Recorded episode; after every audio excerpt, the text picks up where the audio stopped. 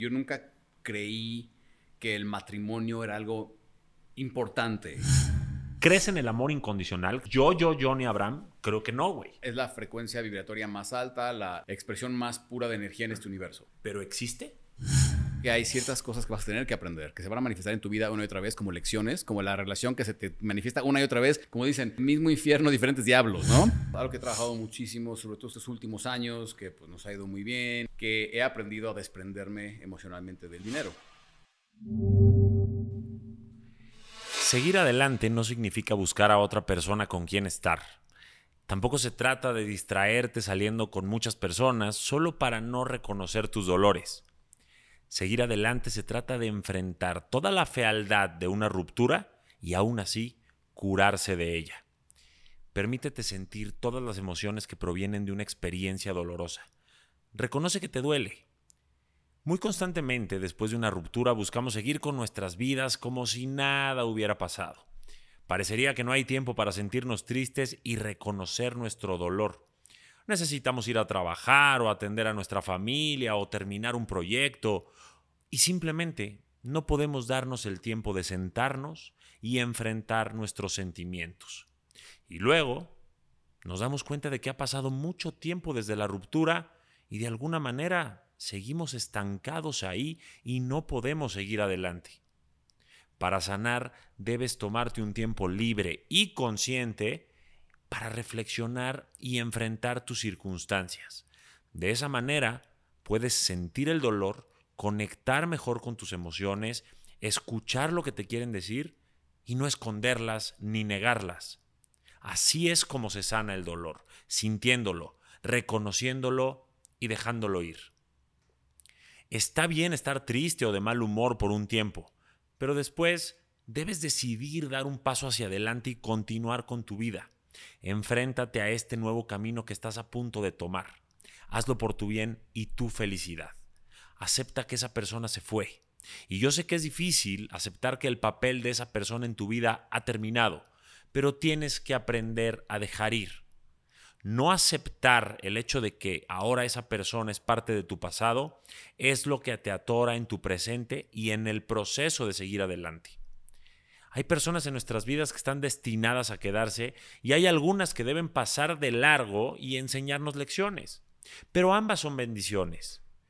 Cree y ten seguridad que las cosas suceden por una razón y ten fe en que siempre es para mejor. Incluso si no lo ves de esa manera, Créelo, confía en eso, porque hay mucho más de lo que sabes y hay mucho más de lo que en general todos podemos ver y comprender. La curación es un proceso de altibajos. Y un día te vas a despertar sintiéndote bien, pero al día siguiente tal vez despiertes sintiendo todo lo contrario. Tú sigue avanzando. Incluso en esos días que no tengas ganas, no te rindas.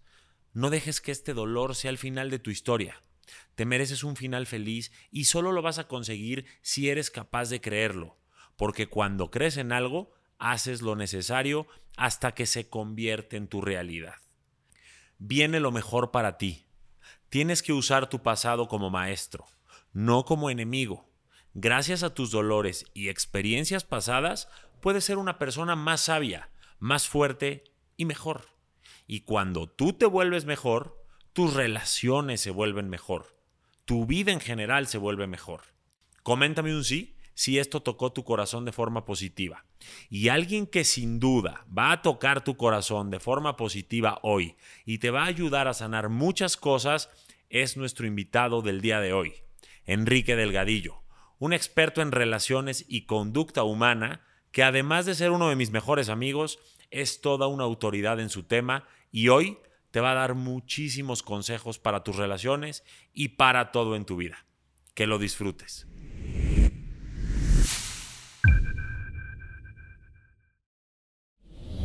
Mi querido Quique, bienvenido a mi podcast Conquista tu Mundo, eres de mis padrinos, como siempre. Para quien no sabe, Quique ha sido, y siempre lo digo, siempre me llena la boca de presumirte, este, de los primeros que me dio oportunidades a mí cuando empecé en todo este tema de las conferencias o cuando no sabía mucho de las redes sociales o cómo promover mis cursos para ayudar a más gente, mi buen Quique, que es mi amigo, mi socio y, la verdad mi hermano, este, pues siempre fue el que me dijo, vente, te abro mi, foro para que des una conferencia.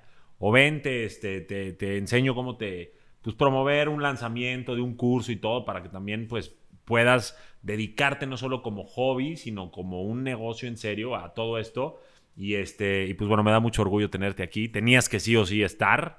Te doy la bienvenida y primero te quiero preguntar, ¿Cómo estás? O sea, ¿cómo está Kike Delgadillo hoy? Porque veo que hubo cambios en tu look. Este, ¿Qué onda? ¿Traes ahí emociones? Bien, bien, mi Johnny. Antes que nada, gracias por la invitación. Sabes que eres mi hermano y feliz de la vida estar aquí. Yo, yo quería ser el primero, pero por azares del destino, porque la comunicación con Fer está medio como del, este, de la era de, la edad de piedra. Pero por fin se logró. Aquí estamos. Gracias, por, gracias, por, la invitación. Y yo estoy muy bien, güey. Muchas gracias. Qué bueno. Que bueno, te veo ahí muy activo, te veo ahora que, parece que hasta agarraste más seguridad. Estaba viendo un post. Voy a agarrar esto porque mucha gente este, de mi comunidad, al igual que la tuya, yo creo, eh, le importa mucho el que dirán. Y raparse no es una decisión fácil, güey. Es, algo nuevo en ti y en todos. Y como que no sé por qué los hombres siempre traemos ese, esas ganitas de raparnos. Este, ¿Qué te hizo tomar la decisión? ¿Cómo te comentó la gente? ¿Qué te dijo tu familia, tus amigos? ¿Estás cómodo con tu decisión? O sea, ¿cómo, emocionalmente, como para agarrar este ejemplo tan sencillo y chiquito, ¿cómo lo puedes traducir a algo más grande a la gente que nos escucha? Mira, yo ya traía como, ya traía ganas, ya hace como un, añito. Ajá. Y todo empezó porque, pues, como, como bien, bien sabrás, eh, llega un momento en, hombres de nuestra edad donde empiezas a ver en el espejo y, ah, cabrón, ya como que por aquí ya no me sale tanto, por acá ya no. Y entonces yo decía, bueno, ¿qué, qué voy a hacer, no? O sea, voy a dejar que, que fluya, o, o a dónde me voy a injertar pelo, o si mejor me rapo. Y yo, ¿cómo me habría rapado? Pero eso tiene como un año que empecé como que me raparé, me raparé, me raparé, me raparé, pero nunca. No te decidías. No, era, como una cuestión de decidia, de, ah, sí, algún día, ah, sí, algún día, solo para ver cómo me Faltan pantaloncitos para raparse. Ajá. Y este. Y pues nada, hace poquito, hace que eh, tres semanas, venía de regreso un vuelo de Cancún filosofando en, el avión sobre la vida, sobre un proceso, eh, algo que estoy, eh, en lo que estoy muchísimo ahorita ayudando a personas a, hacer y a, entender, es, como la expansión de nuestra conciencia eh, depende del movimiento de nuestra energía y de que probemos cosas nuevas. yo dije, bueno, pues si, si estoy predicando el, el, cambio y probar cosas nuevas y atreverse a hacer cosas. Y eso es algo que he tenido ganas de hacer durante un año. Pues, ¿qué ejemplo estoy no estoy viviendo mi mensaje, ¿no? Entonces, pues sí, ok, pues chingue su madre. en casa del herrero, asador de palo, vamos a hacerlo. Y entonces dije, pues ya mañana. Ok. Pero espérate, porque e, ese, eso fue un miércoles en la noche. El día siguiente era jueves. Y ya me habían buqueado en un programa de televisión, un programa que sale en cable. De, ¿Cómo se llama? Eh, se llama Mojo, creo. Mojo. ah, fuiste, qué buena onda. Fui. No, con razón no nos pelas a nosotros. Andas en las grandes ligas, en la televisión. estas son las grandes ligas. eso. Eh, y eso fue el jueves en la noche. Entonces, jueves en la mañana, yo dije, ya, hoy es. O sea, es ahora o nunca. Pero dije, madres, pero hoy tengo, hoy tengo el programa. Voy a salir por primera vez calvo mm. en un programa de televisión. Y no sé ni cómo voy a ver. ¿Qué tal que me veo bien pinche? No, y qué tal que eso te afecte a la hora de estar presente. De por sí ya las cámaras imponen. Dos conductoras famosas imponen saber que te está viendo miles de personas te impone y luego no siendo el tú que estás acostumbrado a ser, impone más, ¿no? Sí, entonces lo pensé y dije, bueno, voy a hacer el programa y el viernes en la mía me rapo. Ajá. Este, pero luego me puse a pensar y dije, oye, ¿qué, puede pasar? O sea, ¿quién, se va a acordar, ¿quién se va a acordar en 100 años? 100%. da, igual. ¿Quién se va a acordar en un año? Estaba en, eh, estaba en, ahí en una plaza en Paseo Interlomas con, con con mi esposa y con, con mi hijo, fuimos a comer. Y le digo, oye, acompáñame a hacer algo, vamos a hacer algo divertido. Me dice, ¿qué? Le digo, bueno, ahorita vas a ver. Y entonces atravesamos la plaza, vamos llegando a la, a la, a la barbería. Me dice, ah, te vas a cortar el pelo, o sea, lo divertido. Le digo, sí, pero me lo voy a cortar todo. Me dice, ¿cómo? ¿Todo? Y digo, sí, todo, para que no me puedas decir nada. Ya, ya voy a entrar. Entré, ya me raparon Y no hubo resistencia de Nace, porque obviamente Nace se dedica, para empezar, yo creo que le gustabas como estabas, porque así se conocieron y luego se dedica a la moda y a todo este show, dijo, no, o sí, o te apoyó así luego, luego. Ya sabía que traía ganas, ah. ya de hace un rato. Ah. Entonces le dije y fue como, ahorita, hoy sí, ah, bueno, ok, va. Y entonces llegas a ese programa y qué, ¿todo bien? Sí. ¿O sí te sentías insegurón? No, no, no. Para nada. Nada. Porque aparte cuando tienes la actitud, hace poquito escuché algo que, voy, a, compartir con, contigo y con tu audiencia que me gustó mucho. Dice, cuando algo te da ansiedad, algo te da, algo te da un poquito de miedo, se corre hacia, hacia ello, corre hacia él, ¿no? Porque tu cuerpo está programado para tenerle miedo a aquellas cosas que evitas. Entonces, cuando tu mente, cuando tu cerebro quiere evitar cosas, tu cerebro dice porque hay algo peligroso, entonces te empieza a dar más miedo, te empieza a generar ese miedo. Pero cuando corres hacia algo, o sea, intencionalmente dices, voy corriendo hacia eso que me da miedo, el, de pronto eh, la mente dice, entonces no debe ser tan peligroso. Si estoy corriendo hacia eso que me da miedo, entonces no debe ser, tan peligroso. Y entonces ese día, pues fue como, pues chingue su madre, voy a tener una experiencia incómoda pero voy a tenerla intencionalmente. O sea, yo elegí raparme ese día antes de la entrevista en televisión. Y fue, algo muy incómodo. Y fue algo, pero fue algo muy intencional también. Sí, claro. Dije, voy a enfrentarme a mí mismo y voy a salir pelón en esa entrevista. Y, es que parecería ridículo. A lo mejor alguno que no nos agarra todavía el hilo dice, ay, cortate el pelo que tiene, ¿no? Pero estamos hablando de esto como una metáfora, vamos a decirlo así. De, y yo quería justo llegar a este tema de los miedos, porque muchas veces no hacemos algo, llámese cortarnos el pelo o pedir un aumento o emprender un proyecto o hablarle a la niña que nos gusta o, contestar ese mensaje que queremos por miedo. ¿Y qué es el miedo, Quique? Pues nada más una ilusión mental, una idea. Y cuando corres hacia él, como dices tú, o lo enfrentas, ese miedo o se hace chiquito o se desaparece o pues baila contigo y ya le entraste con todo y miedo y acaba cediendo, ¿no? Sin embargo, muchas veces no nos atrevemos. ¿Te arrepientes? De haberlo ah, hecho? Cero. Cero. Y la mayoría de las veces, cuando has tomado una decisión ante un miedo, ¿te has arrepentido? O sea, recomiendas que se atrevan con todo y miedo. Pues es que vamos a poner un ejemplo, como lo que acabas de decir. Eh, hablarle a la chava que me gusta, o al chavo que me gusta. Eh, ahí el temor es el rechazo. O sea, no es tanto el acercarme y decir, es que qué tal que no me corresponde, qué tal que me dice, güey, no, gracias, y entonces cómo voy a sentir yo. Claro. ¿Qué pasa si dices, pues, eh, es una posibilidad muy real que la persona tal vez no esté interesada, tal vez tenga pareja, tal vez no sé, cualquier cosa. Es una posibilidad muy real que te puedan decir que no. Sí. Entonces, ¿qué pasa si dices, güey, voy corriendo por el no? O sea, voy, voy a correr hacia el no. Pero a divertido, güey. Voy a, voy a, correr hacia el no, güey. Voy, a que me digan que no.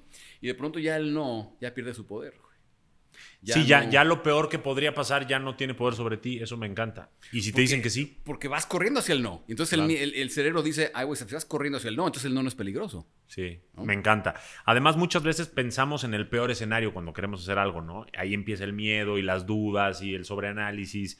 Y cuando pensamos también por otro lado en qué es lo que podría salir bien, qué es lo mejor que podría pasar, a lo mejor la chava me dice que sí. Entonces te animas y corres hasta con más entusiasmo al no o al probable sí, ¿cierto? ¿Cuál es un miedo recurrente que tengas hoy que no has enfrentado y que te gustaría enfrentar? Un miedo recurrente. Uf, pues tengo muchos para empezar. Alguno que se te eh, ocurra de bote pronto. Aventarte pues paracaídas, eh, volver a tener un hijo, este, lo que sea. Ya tengo dos, ya, ya, been there, ya, ya, ya. estuvo. Aventar paracaídas también. Fíjate, un miedo recurrente que tengo y es algo que em, no es que me haya resistido a enfrentar, es que la vida me está siendo enfrentado poco a poco. Es que pues, mi hija está entrando en la adolescencia. Ok. ¿No? De cumplir 13 años. De cambiarse de escuela, está en la secundaria, este, con todo lo que veo en las redes sociales y con me pregunto cómo la protejo, cómo la guío, cómo le digo, no sé si estoy siendo buen papá, no sé si estoy pudiendo hacer esto bien, no sé si al ratito, qué tal que este, tengo a una, no sé, persona desorientada porque su papá no le supo enseñar cómo lidiar con temas de, del sexo, de las drogas, de lo que tú quieras, ¿no? Y entonces, eso es un, un tema que está ahí constante. Cada vez que mi hija me dice, ay, voy a, es que mis amigas y yo estamos pensando que queremos ir a tal lugar a salir, y yo así de, esas son, esas son las que la van a meter en las drogas, ellas son. El mundo está complicado, yo todavía no tengo hijos ni me he casado, pero parte de lo que me genera esa resistencia, llamémosle miedo, eh, es justo eso, que, que yo cuando fui todavía más chavo, puta, viví tantas cosas, vi tantas cosas, hice tantas cosas, que digo, no quiero que mis hijos pasen por ahí, ni que les hagan lo que yo viví, ni nada. Y, es complicado, y sobre todo porque aunque tú crees que conoces el mundo, vas a ser el anticuado para tus hijos. O sea, ellos van a vivir en un mundo muy diferente por tecnología, por temas de preferencia sexual, por temas de todos los movimientos que está viendo, que no vamos a entender al 100 y que si bien vamos a querer aprenderlo, pues vamos a ser anticuados. Entonces yo, yo comparto ese miedo contigo. ¿Cómo lo estás venciendo? Creo que em, hay, hay, una, hay un pensamiento recurrente que tengo que me ayuda, que me sirve, que es, pues cada ser humano para empezar, los seres humanos no son míos, ¿no? Es mi ego, dice, es mi hija, es mi hijo, es mi esposa, es mi amigo. Pero la gente no es mía. Tiene su propio proceso, vienen con su propia, yo sí creo que vienen con su propio propósito y misión de vida y que no importa qué haga yo, o sea, me eligieron por algo y van a vivir algo que yo no puedo evitarles. Entonces yo voy a hacer el mejor trabajo que yo pueda, sabiendo que al final, aquí lo que sé que yo voy a vivir con mis hijos, va a ser una lección para ambos y van a ser maestros para mí. Y, y, otra cosa que he aprendido a entender es que no importa qué tan buen papá trate de ser, no importa cuánto amor quiera darles, cuánta prosperidad quiera darles, de alguna manera los estoy jodiendo, o sea, de alguna manera les estoy generando algún tipo de vacío, herida, porque todos somos así, güey.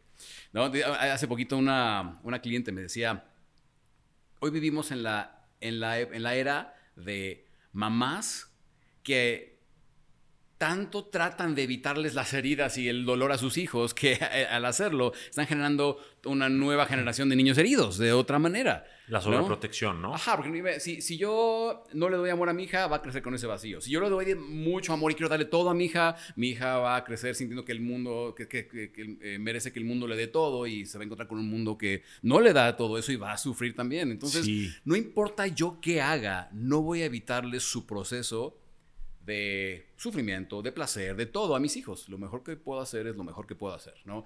Y si hago lo mejor que puedo hacer, puedo dormir tranquilo. Ok, eso es en cuanto a tus hijos. Ajá. O sea, bueno, es algo que te da miedo por tus hijos o que, y, que, bueno, percibes como tuyo, porque al final, pues sí, es un miedo tuyo.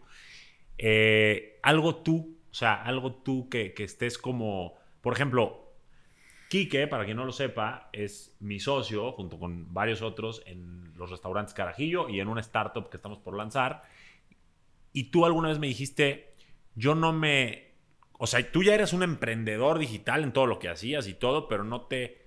Como que no, no sé si no te atrevías o no sé cuál sería la palabra que usarías a meterte como algo que no operaras tú, que no trabajaras tú. Fue cuando te metiste con los carajillos rompiste una barrera eh, en ti, o sea, cuando em, empezaste a invertir en algo que no tuvieras tú el control, perder el control y emprender algo nuevo, te, dio cierta resistencia o fue algo muy fácil para ti? Eso, para que veas, fue, fue fácil. Fue fácil. ¿Por qué? Sí, por, porque he trabajado, algo que he trabajado muchísimo, sobre todo estos, últimos años, que pues, nos ha ido muy bien y, y empiezan a fluir los proyectos y demás, que he aprendido a desprenderme emocionalmente del dinero. No te puedo decir que al 100%, todavía tengo miedos con al respecto a eso y pensamientos de carencia y cosas que estoy trabajando, pero em, eh, sí he aprendido a, desprenderme del dinero y, pensar, oye, en 100 años, que probablemente ya no estemos aquí, eh, ya no, no, va a importar. O sea, e, en general, nuestras vidas es un, es un pestañeo en la historia del universo y es completamente eh, irrelevante, ¿no? A 21 años a nadie le va a importar, entonces, ¿qué hiciste o qué no hiciste? Y, yo sí creo que en nuestro hecho de muerte no nos vamos a preguntar por qué no gané más dinero, o por qué no trabajé más horas, o por qué nos vamos a preguntar por, qué no amé más, por qué no disfruté más, por qué no viví más, ¿no? Entonces, eh, en ese sentido... Tú te consideras al igual que yo, y, lo he visto y, lo quiero afirmar, me corrige si me equivoco, pero una persona que busca todos los días ser un poquito más estoico, ¿cierto? Vivir como si fuera tu último día, cada día de tu vida, y con esto no me refiero a caer en los excesos, sino a disfrutar más, a amar más, Eso. a ponerle menos poder a las cosas que no lo tienen, como el qué dirán, el dinero. Porque también sé que, por ejemplo, invertiste en Bitcoin, ¿cierto? Y el Bitcoin es un tema muy volátil y es 100% emocional. O sea, es un negocio emocional, no es un negocio de, habilidad y porque no depende de ti. Es nada más ver cuándo vendes y cuándo compras o qué opinas. y sin embargo, este, por ejemplo, yo cuando entré en Bitcoin sí fue un poquito emocional porque mis amigos todos lo estaban haciendo. Yo ah, fue FOMO. No, fue FOMO. Fue 100% FOMO. Pero ya que lo hice, tú tienes que tener la mentalidad de, porque yo no estaba en el, trading. Yo estaba en eh, el pedo de, ok, voy a comprar esta cantidad y la voy a dejar ahí. Paz para que le pase lo que le tenga que pasar. O sea, con la conciencia de que puede irse a cero y si se va a cero, pues ni modo, yo ya sabía. Y si se va a 40 mil millones de dólares, pues qué fregón, ¿no? Qué bueno. Entonces, hasta en ese sentido, ya estaba desprendido de la idea de que eso subiera, bajara. Hace poquito, bajó, perdió la mitad de su valor todo el cripto. Y para mí fue como que de, ok, pues esperemos. Vamos a ver qué O pasa. sea, no vendiste. ¿No? Sigues con tu inversión en Bitcoin. Ajá. Ah, qué buena onda. Digo, aquí no estamos tratando de dar nada de consejos de inversión, no. pero, pero nada más como para entender que no te afectó. Tú sabes que es una inversión a largo plazo, lo mismo los restaurantes, lo mismo la startup, lo mismo tu, tu marca personal, ¿no? La hiciste a largo plazo, no llevas dos días en esto. ¿Sabes qué pasa, mi Johnny? Que eh, llega un momento en que la vida te está enseñando a través de los conflictos que experimentas, que los conflictos todos son carencia. O sea, siempre que experimento un conflicto, hay una parte de mí que siente que necesita de algo externo para sentirse completo y feliz y en paz. Ok. ¿No? Me encanta eso. Entonces, la vida a través de tus conflictos te enseña que tú ya estás completo. Y cuando puedes desarrollar cierta conciencia de, de lo completo que ya estás y que tu seguridad no viene de afuera, no viene de lo que tienes en tu cuenta de banco, no viene de tu trabajo, no viene del sueldo, no viene de tus clientes, viene de lo que tú tienes adentro y de tu confianza en ti, de tu capacidad para servir, generar, crear, etcétera, de pronto se vuelve no es relevante, pero sí pierde importancia lo que pasa con la inversión. Te- quieres, claro, que crezca, pero ya no es una cuestión de no me quita el sueño. Sí, o sea, no, no, no, no, tu valor no va a depender de eso. Exactamente. Mi Correcto. felicidad, mi paz interior, ah, mi, sen- mi sensación de valía no depende de si mis inversiones o mi economía crece. Que es muy difícil tomar esa postura en esta actualidad, pero es la correcta, según mi opinión también, porque estamos contaminados, sobre todo por la cultura norteamericana, de que para valer tienes que traer relojote, cochezote, mansión, este, ¿no? Sí. Y, y- y entonces creemos que esa es la verdadera felicidad o la plenitud o el éxito de las personas, cuando realmente, como dices, ahí no es, o sea, por ahí que un reloj a lo mejor te gusta el primer día, al día siguiente ni lo vas a, ni te vas a acordar que ya lo traes puesto. ¿Cierto? Ese es, ese es uno de los, de los temas, de las cosas que yo he aprendido en los últimos años y que yo hoy busco eh, compartir con las personas porque muchas personas, tantas personas me dicen, bueno, Kike, entonces si, si tu felicidad y tu paz y, y tu seguridad y todo eso no depende del dinero o de la pareja o de lo que sea, que digo, se dice más fácil de lo que sea, Claro, ¿verdad? Y claro. todos tenemos nuestros miedos de cualquier manera. Este, entonces, ¿para qué tenerlo? ¿Para qué tener una pareja? ¿Para qué tener el dinero? Digo, es que es como la mayonesa. O sea, ¿por qué le pones mayonesa a tu sándwich? No se lo pones porque la mayonesa te va a hacer feliz. O sea, la mayonesa te hace feliz, no. ¿Por qué, te- por qué se la pones entonces? Si no es necesaria para vivir, pues porque lo hace más rico. Es un gusto, es, una un gusto, es una preferencia. preferencia. Exactamente, es una preferencia, no es una necesidad, es una preferencia. Ok. Entonces, eh, eh, chistosamente, cuando empiezas a ver así las inversiones, el dinero, tu relación de pareja, tus amistades, eh, las prefiero, agregan, aportan a mi vida, pero sin ellos también sería perfectamente feliz. De pronto es como que empiezas a actuar con más seguridad, tomas más y mejores decisiones y esas cosas empiezan a crecer. Claro, porque vives a partir del desapego. Mira, lo único que necesitamos en esta vida para vivir es respirar, comer y dormir. Sí. Todo lo demás no lo necesitamos. Decir lo necesito es no puedo vivir sin eso. Ajá.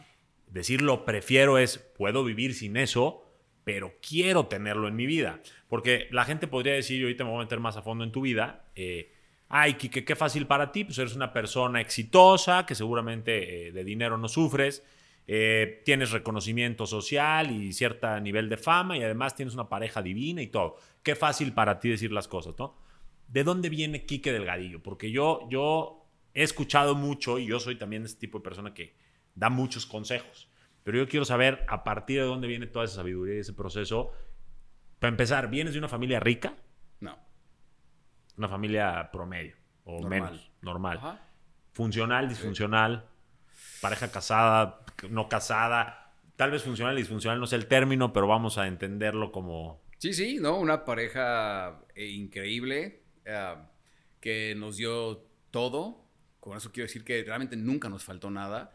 Estuvieron casados muchos años hasta que ya no. Hasta que Se divorciaron. Cuando, ajá, se divorciaron. Cuando estábamos, en- mi, mi hermana y yo en la adolescencia. Y fue para lo mejor. O sea, ¿no te adoleció más en esa época? El ver a tus papás eh, separados no, no, te influyó a estar hoy donde estás hablando de relaciones. Creo que mi hermana y yo tenemos suficiente madurez para entender que eso era lo mejor para ellos. Ok. Y no fuimos egoístas, como es que nosotros queremos a nuestros papás juntos. No, fue, ah, qué chingón, que por fin cada quien va a encontrar su, su camino y su felicidad por su cuenta. Porque merecen ser felices, ¿no? Ujú. Como que, güey, no, no se queden juntos por nosotros, o sea, que hagan su pedo, ¿no? ¿Y eso no te afectó a ti en tus siguientes relaciones? creciste, porque eras adolescente, empezaste a tener relaciones, ¿te daba miedo entrarle a una relación al ver que tus papás, a lo mejor, para mí no fue un fracaso, como dices, fue un cierre de una etapa, pero se divorciaron, entonces yo a lo mejor me quedo un poquito marcado por eso y no le entro, porque más que por ti, Quique, hay mucha gente que me lo pregunta todos los días, es que yo no me atrevo a creer en el amor porque en mi casa no me educaron a creer en el amor con los ejemplos que yo vi. Hmm. Yo creo que más bien mi, perspectiva de la vida y las relaciones se formó de tal manera que yo nunca creí que el matrimonio era algo importante para que una relación funcione. Y es más, yo no creo, hasta la fecha yo no creo, hoy que soy eh, un hombre casado y felizmente casado, eh, yo no creo que el matrimonio es lo que hace que una relación sea el contrato. el contrato sea lo que ah, una persona puede firmar un contrato y estar pensando en otras cosas que no tienen nada que ver con tu compromiso, ¿no? yo no creo que un contrato hace a una persona ni más comprometida, ni más, ni, ni, ni, te van a amar más porque te pones en un anillo, ni, ni este, ni va a funcionar mejor la relación porque hay un contrato. Yo pienso eso. Y sin embargo te casaste, ¿por qué? Me casé, fíjate, es que hay otro, otro tema. Este, nos casamos, tuvimos, hicimos una ceremonia. Nosotros ya, podemos decir que llevamos casados cinco años, porque desde hace cinco años llevamos una vida de casados, viviendo juntos, compartiendo un hogar, una economía, etcétera, etcétera. Y no, fue sino hasta hace como dos años que dijimos, bueno, vamos a casarnos. Hicimos una ceremonia, pero no firmamos nada, solo fue una ceremonia como una celebración de nuestra relación, de nuestro amor. ¿no? Y apenas eh, decidimos casarnos por lo civil. Mm pero ni siquiera por porque a las razones que queremos garantía, seguridad, compromiso, nada, cero de eso. Por tramitología. Por beneficios este, fiscales en este caso. Sí. Ajá. Este. Sí, porque a veces en la sociedad en la que vives, pues tienes que jugar bajo sus reglas. Ajá. Y tienes que casarte porque si no, entonces a lo mejor no puedes hacer cierto trámite o no, o, ciertas cosas. Exacto. Entonces, ese papel que vamos a firmar, a mí no me va a hacer amarla más no va a hacer que yo esté más comprometido. Yo ya estoy.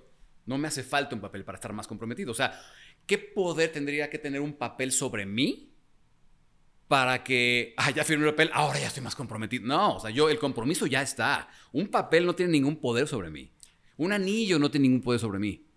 ¿No? Este, el compromiso, el amor, pues ya está. Y cuando está, pues está. Y cuando no está, pues no está. No es una decisión diaria lo que hace ese poder. Es como las personas cuando a veces pensamos, bueno, es que tal vez cuando eh, cuando se case conmigo, ahora ya me va a ser fiel. Cuando se case conmigo, ahora ya me va a querer más. Cuando se case conmigo, cuando nos embaracemos, ahora ya va a estar más comprometido. Eso no es cierto. Eso no es cierto. Yo creo que esas son consecuencias de una buena relación de noviazgo. Y el buen noviazgo empieza a partir de una buena soltería. ¿Cómo viviste tu soltería? Porque yo, yo conozco más o menos tu historia de parejas, no tanto, pero a ver si nos quieres platicar un poquito. ¿Qué pasó en el Quique soltero que a lo mejor no llegó a tener ciertas cosas para no ser o no no quiero decir triunfar, pero no, no, no durar más tiempo con su primer matrimonio sí. que con ahora su actual matrimonio veo que es hace las cosas muy bien. ¿Qué, qué, qué pasó en la soltería? ¿Qué pasó en... No qué pasó en el matrimonio, pero qué te faltaba a ti ahí o qué faltaba ahí y qué ahora tienes que te permite hacer las cosas mejor? Además de experiencia, claro. Claro. Sí, yo, yo siempre les digo a mis, a mis clientes y donde, en mis programas, entrenamientos donde hablamos de relaciones, que eh, hoy me dedico a, a, lo que me dedico y hablamos muchísimo de temas de relaciones me apasiona tanto el tema porque le he cagado tanto. O sea, le he cagado tanto en años pasados. Confirmo. Más, más, que, más que haberla cagado como tal, ya que le das otra perspectiva, dices, no, fue un proceso de aprendizaje en donde tuve diferentes maestras, diferentes maestras que me ayudaron a ver eh, vacíos que yo percibía en mí que yo no sabía que estaban ahí. Y seguramente yo fui maestro para ellas, ¿no? En su momento, todas nuestras diferentes relaciones somos maestros unos para los otros. Entonces, em, antes de mi, mi, actual pareja, mi actual esposa, yo tuve una relación pasada donde igual me casé. Ese matrimonio duró nueve meses, güey. dos, o sea, dos matrimonios antes. No, bueno, yo estoy casado ahorita. Sí. Tuve un matrimonio anteriormente. Ah, sí, sí, sí. Ah, fui divorciado, tuve un matrimonio anteriormente. Ese matrimonio duró nueve meses. Un embarazo. Fíjate, lo chistoso fue que fue una relación de siete años, de noviazgo. Ah, caray. Nos casamos. Nueve meses después se terminó.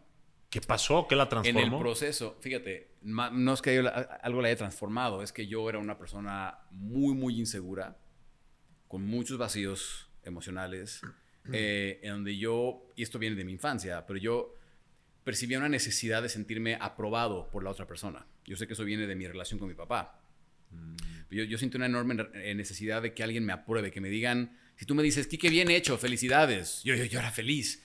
Pero ¿qué pasa? Cuando tú tienes tal necesidad emocional, el universo y la energía es tan perfecto que siempre te va a poner a la persona que no te lo da. Que no te lo da, ¿para qué? Para que aprendas a dártelo a ti mismo. Entonces, claro, yo tenía una pareja que ah, en lugar de decirme, ay, qué bien hecho, qué bueno eres, qué buena pareja, qué buen proveedor, qué buen lo que sea, era la persona que me decía, este, uy, es que pues, no nos hemos casado, casi que por eso no me quieres, ¿no? Uy, pues es que pues, no vivimos juntos. No, pues es que, pues, ¿por qué no vivimos juntos? Uy, es que pues todavía no tenemos un hijo. Uy, nunca nada de lo que yo hacía era suficiente. Ahora, ella no, es porque ella fuera la mala, ella tenía sus propios vacíos eh, emocionales que ella estaba buscando llenar producto de su propia infancia. Éramos espejos, éramos maestros perfectos uno para el otro. Pero terminó por romperse, porque yo estaba insistiendo en tratar de agradar, tratar de agradar. ¿Cómo le hago para que, cómo le hago para ahora sí ser suficiente para ella? Ok. Y claro, cuando tú estás actuando en ese lugar de carencia, donde la otra persona tiene que llenarme con su amor, con su aprobación, con su lo que sea, eso va a huir de ti. Claro.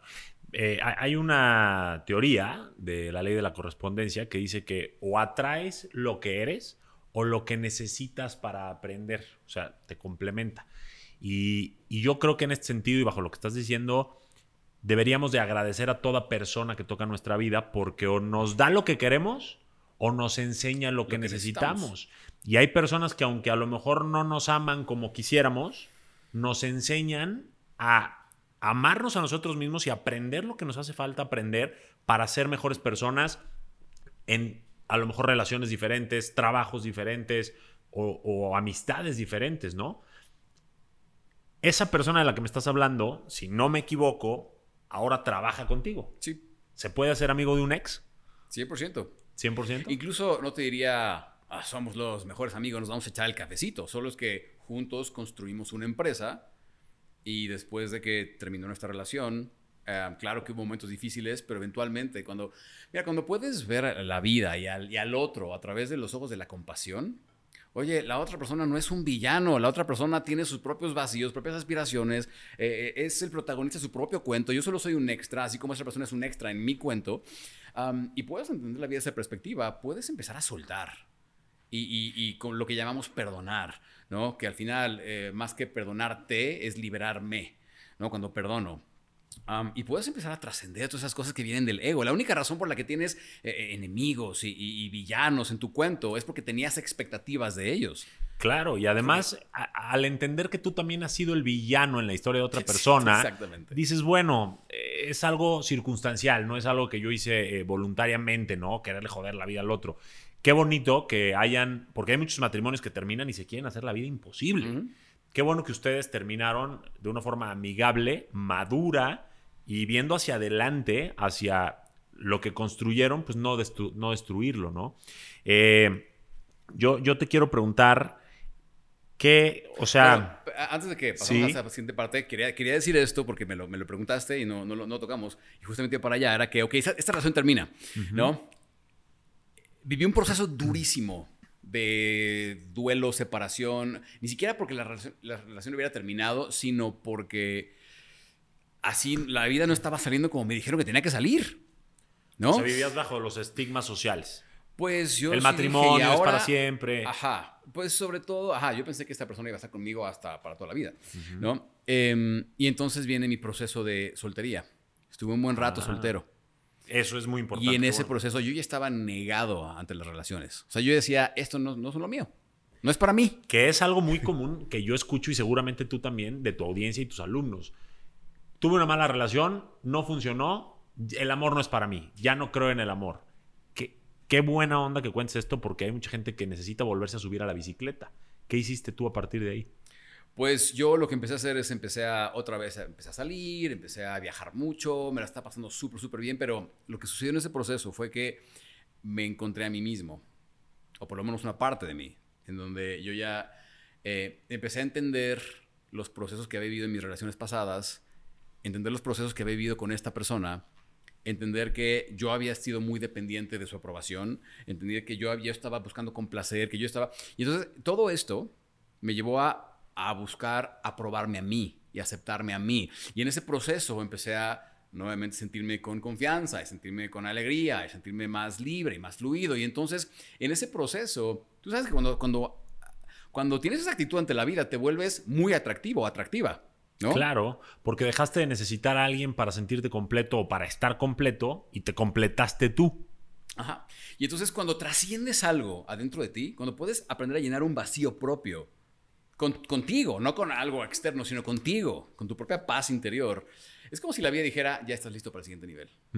Y entonces en ese siguiente nivel vienen otras experiencias. Y entonces ahí, eh, después de un tiempo, conozco a Nace, conozco a mi, a mi pareja actual. Actual esposa. Ajá. Y es algo que sucede, según te lo has sentido, todos aquí lo hemos sentido en algún momento, cuando conoces a alguien y dices, no sé por qué, pero esta persona tiene algo que no sé qué, que qué sé yo, que dices, la quiero volver a ver, pero es que quiero algo. Y de pronto eso de que, ah, estas relaciones no es para mí mangos, ¿cuál? de pronto ya estás, ya te fuiste de boca con alguien más. La oportunidad hacia ladrón. O sea, muchas veces decimos es que yo no quiero casarme, o no quiero hijos, o no quiero enamorarme, hasta que estás frente a la persona que te ayuda a sentir que quieres todo eso con esa persona porque hay tal entendimiento y tal complicidad y tal equipo que dices con ella sí o con él sí me aviento, ¿no?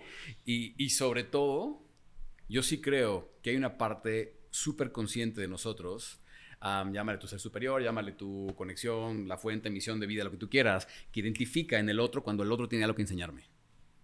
Ok, o sea, ¿tú crees que hay un poder superior que alinee un poco las cosas? Yo creo que todos somos seres espirituales, energéticos, expresados físicamente y que todos tenemos una, una, una misión, un currículum, por así decirlo, de cosas que venimos a aprender en esta vida. Y yo sí creo que ese aspecto de nosotros identifica en el otro cuando alguien tiene, cuando alguien es la mejor persona para enseñarme algo que yo no he visto acerca de mí. Y típica, y te vas a dar cuenta que siempre la, pareja que tienes es la mejor persona para picar esos botones.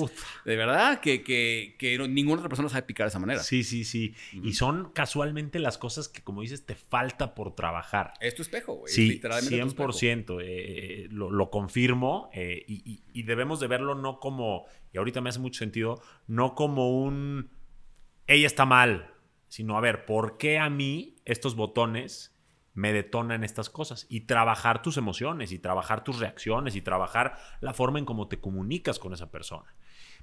Sin embargo, Quique, y me vas a dar la razón o no, vivimos en una época de mucho individualismo, de mucho ego, de donde ahora la gente cree merecer todo, pero no está dispuesta a dar nada y no está dispuesta a hacer el trabajo de primero construirse para luego poder compartir.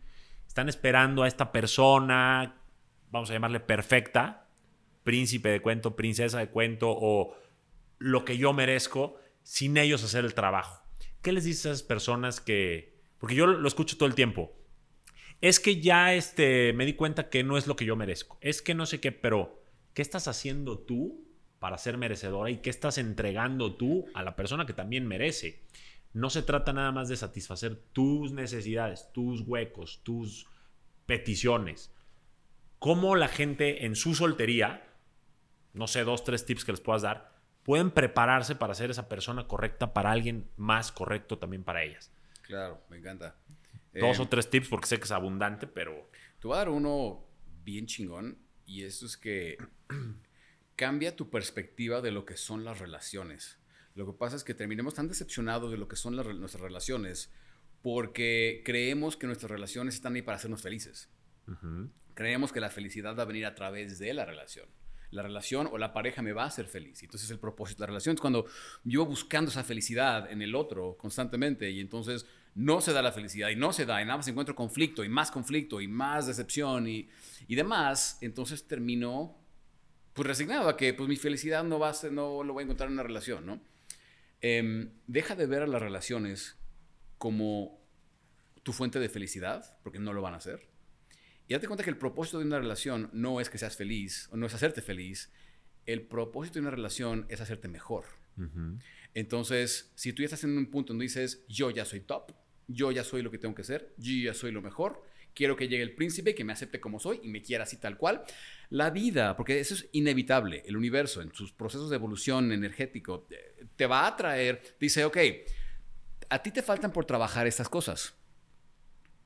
Em, tu Humildad, amor propio, empatía. tu, ajá, tu compasión por el otro, amor incondicional por el otro, te falta trabajar. Hay ciertos aspectos de ti que todavía sienten en conflicto, en separación con el mundo. Tú todavía te crees un ser separado de todo, ¿no? Cuando en Sí. realidad eres uno mismo con todo. Entonces, el- el- eh, la energía es como que dice, ok, tú todavía no estás amando este aspecto de ti. Entonces, te voy a traer una persona, pero no te voy a traer la persona que te va a hacer feliz. Te voy a traer a la persona que va a hacer evidente esa falta de amor. Está muy interesante eso. Y entonces, cuando ves las relaciones a, a través de esa perspectiva, puedes encontrar esas cosas. Cuando te genera un conflicto, una relación con alguien, y puedes ver hacia adentro en lugar de ver hacia afuera, puedes preguntarte, ¿cómo es que esto me está haciendo mejor? Ya sea porque me está ayudando a amar más en el otro, o tal vez, o tal, o tal- o tal vez me está ayudando a amarme más a mí, ¿no? Eh, pendejaditas como, no sé, ah, es que me, me caga que deja arriba la tapa del WC. Me, me emputa, ¿no? Porque eh, me siento no reconocido, me siento lo que sea. Bueno, a ver, güey, puedes negociarlo, puedes entender que hay un- una otra parte, puedes entender, o sea, pueden llegar a un acuerdo, puedes ah, hacerlo desde el amor incondicional, puedes, amar eso de esa persona. eh, esa- esta pregunta es bien interesante, me ha servido mucho en mi propia relación. ¿Puedes amar en el otro Incluso las cosas que te vuelven loco en un sentido como, ay, me caga. O sea, no, no, no estoy hablando de no negociables, no estoy hablando de que, puta, me ponen los cuernos. Estoy hablando de que esas cositas, esa forma de responder, esa, esa, esa actitud, ese algo que a mí me causa conflicto, puedo amarlo como parte del otro, ¿no? Otro ejemplo de esto es, vamos a suponer que sí, me ponen los cuernos. Y yo me quedo ahí. Y luego me lo vuelven a poner y yo me quedo ahí. Oye, güey, ¿estás viendo la lección de amor propio que hay ahí? La vida te está enseñando que te vayas. La vida te está enseñando que pongas A límites, valorarte. A valorarte a ti mismo. Porque estás esperando que la valoración llegue del otro, que el otro me valore cuando tú no te valoras. Valórame y no me pongas el cuerno. Valórame y no me Exactamente. pegues. val- no, porque es lo correcto. tú y salte de ahí. te- exactamente. Claro, estoy totalmente de acuerdo. Ahora, estás diciendo varias cosas que me interesan y que quiero abarcar. Este, la pareja no te da la felicidad. Tú, Quique Delgadillo, ¿podrías ser feliz aún sin pareja y morir soltero? Sí. ¿Lo aseguras? Sí, y te voy a decir por qué. Antes, a lo mejor mi primer noviazgo, segundo noviazgo, lo que sea. em, en, el, en el noviazgo, tu ego se apega, se aferra tanto a la otra persona porque cree que de ahí va a venir tu aceptación, tu validación, tu, todo el show, tu amor, tu cariño. Em, se aferra tanto que tú juras que no podrías ser feliz sin la persona o sin una persona. Pero después de un camino recorrido, probablemente est- estarás de acuerdo conmigo, tú, tú me dirás, pero después de un camino recorrido y después de una relación que termina y luego vuelve a ser feliz y luego tienes otra relación que termina, a lo mejor se siente feo y luego vuelve a ser feliz, que sabes que sin lugar a dudas, si esta relación actual, por más que sea increíble y por más que amo y adoro, eh, termina, sé, ahora ya tengo esa confianza en mí, yo sé que voy a volver a ser feliz. Claro, No importa qué pase. exactamente. Porque sobre todo he aprendido que la, la autoconfianza no es saber que algo va a pasar o que algo no va a pasar, es saber que no importa qué pase, yo puedo hacerme feliz a mí mismo. Totalmente de acuerdo. Yo creo que, que la felicidad va más allá de una pareja, al igual que lo has dicho tú. Creo que es una decisión día a día. Creo que la vida son etapas. Y así como una relación puede durar una etapa de 80 años, hay relaciones que duran nueve meses, hay relaciones que duran un mes, tres años, cinco años. Y el chiste es disfrutar esa etapa, porque ni nosotros ni nuestra vida es para siempre, porque una relación tendría que ser para siempre. Entender Total. esto cambia todo porque empiezas a vivir a partir de disfrutar ese presente, esa relación, esos aprendizajes. Y entonces, si termina, pues sí te va a doler, pero no te vas a ahogar en un vaso de agua y no vas a dejar de confiar en el amor y no te vas a cerrar las puertas a nuevas experiencias, nuevas oportunidades, nuevas personas. Quedan un montón de cosas por vivir, personas por conocer, eh, sabores que probar, ¿no? Lugares que conocer, como para decir, solo porque algo no funcionó, odio la vida o me quiero quitar la vida o esto no es para mí o lo que sea. Entonces, coincido con eso. Hijos. Tú tienes dos hijos, ¿cierto? Sin embargo, tu esposa actual no quiere hijos. Tú ya no, quiere quieres hijos, tampoco. Si no hubieras tenido tus dos hijos en, en- en las relaciones pasadas, ¿podrías ser feliz aún sin hijos? ¿O, crees que sí es algo que te da cierto grado de plenitud o, o te completa tener hijos? ¿Qué opinas de las personas que no quieren tener hijos? Pero- pero ni uno. Eh, chistosamente, yo antes de tener hijos, yo decía, yo soy feliz sin hijos. Ajá. Em, luego eh, nació mi, mi hija, que fue un tanto inesperada la situación. Y ahora te puedo decir, soy feliz con mi hija. Pero igual te podría decir, si nunca hubiera tenido a mis hijos, probablemente sería feliz. Ahora, sabemos que hay muchas personas que basan su felicidad en el hecho de tener hijos y personas que no pueden tener hijos, pero sí quieren. Entonces creen que cuando tengan hijos van a ser más felices o lo que sea. cuando la realidad es que la felicidad no depende de un hijo o no hijo, o pareja o no pareja, o dinero o no dinero, depende de cómo te percibes a ti mismo, ¿no? Eso ya lo dijimos hace rato. Entonces, una persona que dice, no quiero tener hijos, pues yo creo que es muy respetable, cada quien y lo que cada quien quiere expresar a vivir, y chistosamente, como bien lo mencionabas, nace no quiere tener hijos, y mucha gente dice, ay, bueno, pero es que espérate, a rato va a querer. ella me dice, desde que tengo 15 años, yo sé que no quiero tener hijos. Y la gente me decía, ah, ah, espérate que tengas 20. Y tuve 20, no quería. O espérate que tengas 30 cumple 30 este viernes. Me dice, no quiero tener hijos. Me dice, ya opérate, por favor. Pero chistosamente, cuando lo mencionamos en la red, cuando hablamos de esto, siempre hay alguien. Porque el ego suele proyectar sus necesidades, inseguridades, aspiraciones sobre otros. Entonces no falta la que dice, es que cómo no puedes, no, cómo puedes no querer tener hijos si son lo máximo. Espera, experimentalo para que lo veas. Y dices, güey, no te proyectes. Claro. Hay personas que quieren helado de vainilla y hay personas que quieren helado de chocolate. Es como si yo contigo te digo, pues es que no sabes, el helado de vainilla es lo mejor. Claro. ¿Cómo te comes el de chocolate? Güey, prueba el de vainilla, pruébalo, pruébalo. Y eso es como, bueno, no te proyectes. Hay personas que eligen el de pistache, no pasa nada. Totalmente de acuerdo. Es una preferencia como todo. Hay preferencias que hoy en la actualidad se están defendiendo mucho y sin embargo esta preferencia de no tener hijos se está juzgando mucho, se está señalando Hubo un tema hace poco, creo hace un año, el Papa dijo algo, ¿no? De que, ¿por qué la gente tenía tantos perros y gatos? Una madre así, ¿no? Que, que, que ¿por qué la gente estaba dejando de tener hijos? Casi, casi como era, y, era su propósito tener hijos. Y tantas personas realmente viven así, como, es más, hay muchas personas que piensan que su, mujeres que piensan que su propósito como mujer no fue cumplido si no procrearon. ¿No? Yo creo que es un poquito lo que hemos venido hablando y qué bueno que lo estemos repitiendo porque creo que en la repetición hay un poder de aprendizaje muy, muy fuerte y es que nada fuera de ti tiene que venirte a ser feliz. Tú tienes que ser feliz con o sin hijos, con o sin pareja, con o sin muchos amigos, con o sin mucho dinero. Tú eres feliz y después todos esos accesorios, materiales o esas compañías este, humanas y demás ya son algo que puede venir a, a estar en tu proceso, pero no deben de ser tu valor o tu felicidad o lo que sea. Yo creo que hay personas, exacto, que, que no quieren tener hijos porque saben que a lo mejor su tiempo y su energía está enfocada en su carrera y esa es su prioridad, mm. o en su altruismo y esa es su prioridad, o simplemente no quieren los gritos, las responsabilidades y lo que sea, y se vale decir no quiero esa responsabilidad en vez de decir la tengo y no lo, no lo atiendo o no lo quiero atender o no. Por eso hay tantos niños allá afuera desatendidos, este, falta de amor en casa y demás. Se vale decir no y está bien decir no. Y también creo que hay que defender a esas personas porque es una preferencia como todo. Tú lo dijiste, el helado de pistacho de vainilla. Sí, a mí lo que me intriga y la razón por la que llevo estudiando esto tantos años, este aspecto de la conducta humana, de la psicología, es que, a ver, ok, yo sí quiero tener hijos, ¿no? Suponer que yo quiero tener hijos. Pero Johnny no. ¿no? ¿Por qué a mí me caga que tú no?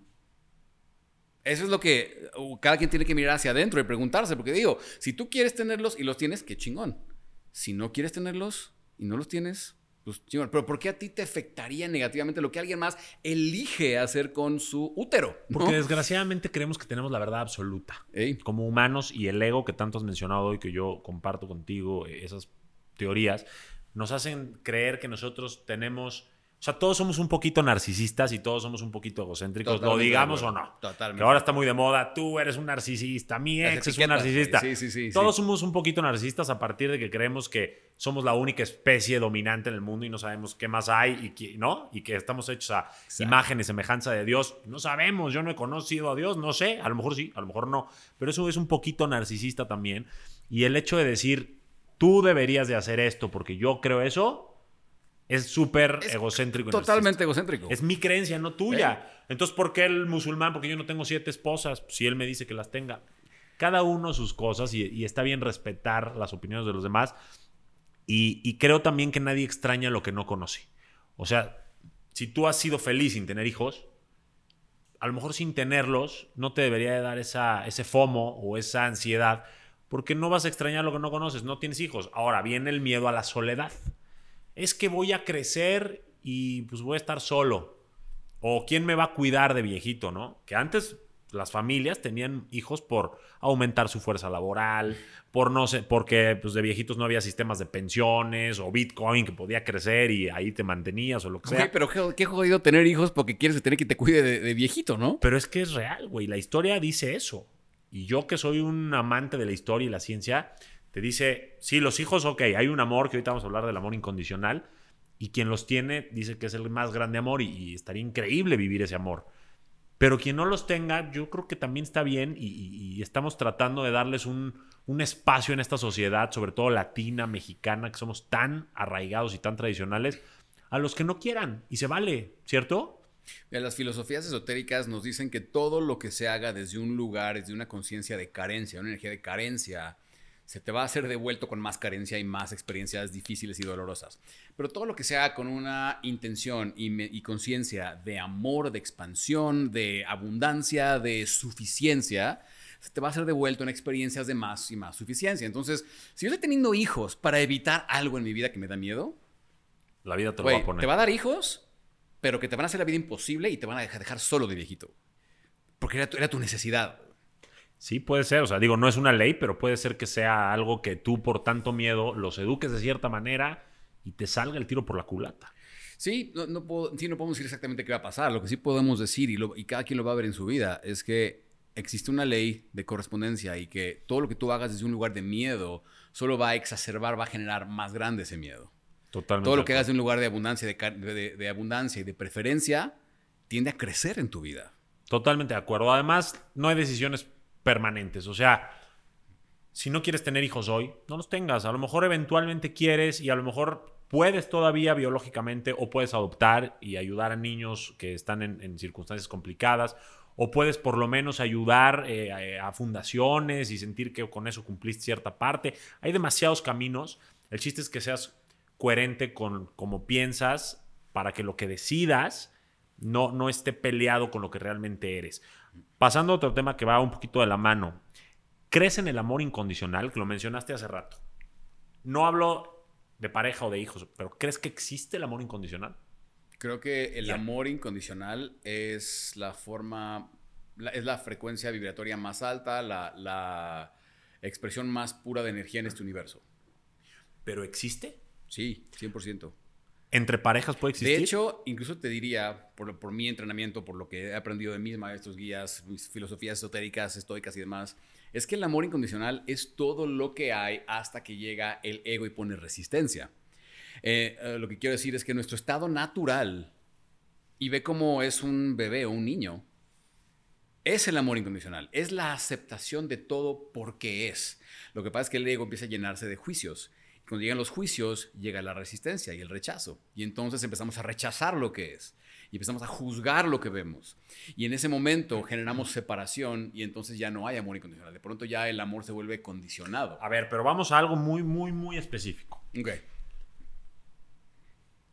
Yo te amo incondicionalmente a ti, pareja. Está muy bonito decirlo. Y ahí está Luis Miguel cantando la incondicional y bla, bla, bla. ¿Realmente hay amor incondicional entre parejas? Yo, yo, Johnny Abraham, creo que no, güey. Yo creo que, a ver, te amo aunque me pegues, te amo aunque no seas proveedor en caso de que sea tu rol, te amo aunque me seas infiel, te amo aunque... Pues no, güey, cuando se rompen esos acuerdos y esas condiciones, ya como no estás cumpliendo esas condiciones tácitas o implícitas, este, ya no lo vas a amar, vas a, vas a romper esa relación, te vas a ir porque te pones como prioridad y bla, bla, bla. Y entonces no hubo un amor incondicional en pareja. Para mí el amor en pareja no es incondicional, es súper condicional porque son una serie de acuerdos todos los días que mientras se respeten van a estar ahí. El amor se construye todos los días.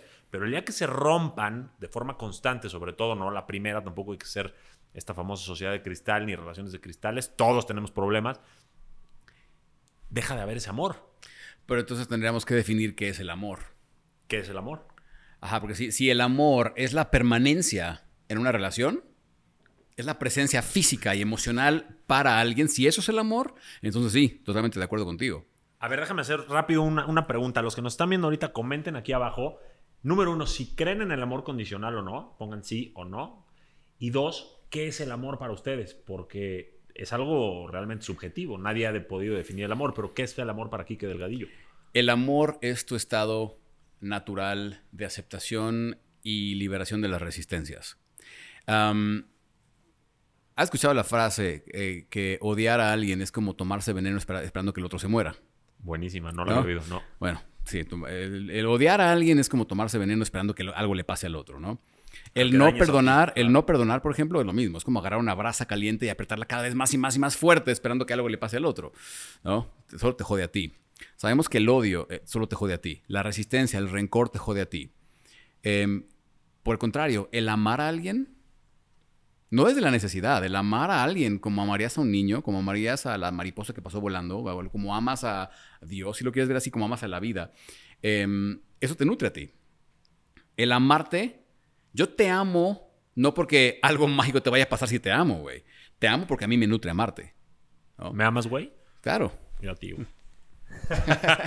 no, No, entiendo de verdad. perfecto. Entonces, yo puedo amarte, pero ahorita va. Vamos a poner que un día, tú, mi amigo que amo y adoro, llegas un día, me dices, pinche aquí es un pendejo y me cagas y me agarras a putazos.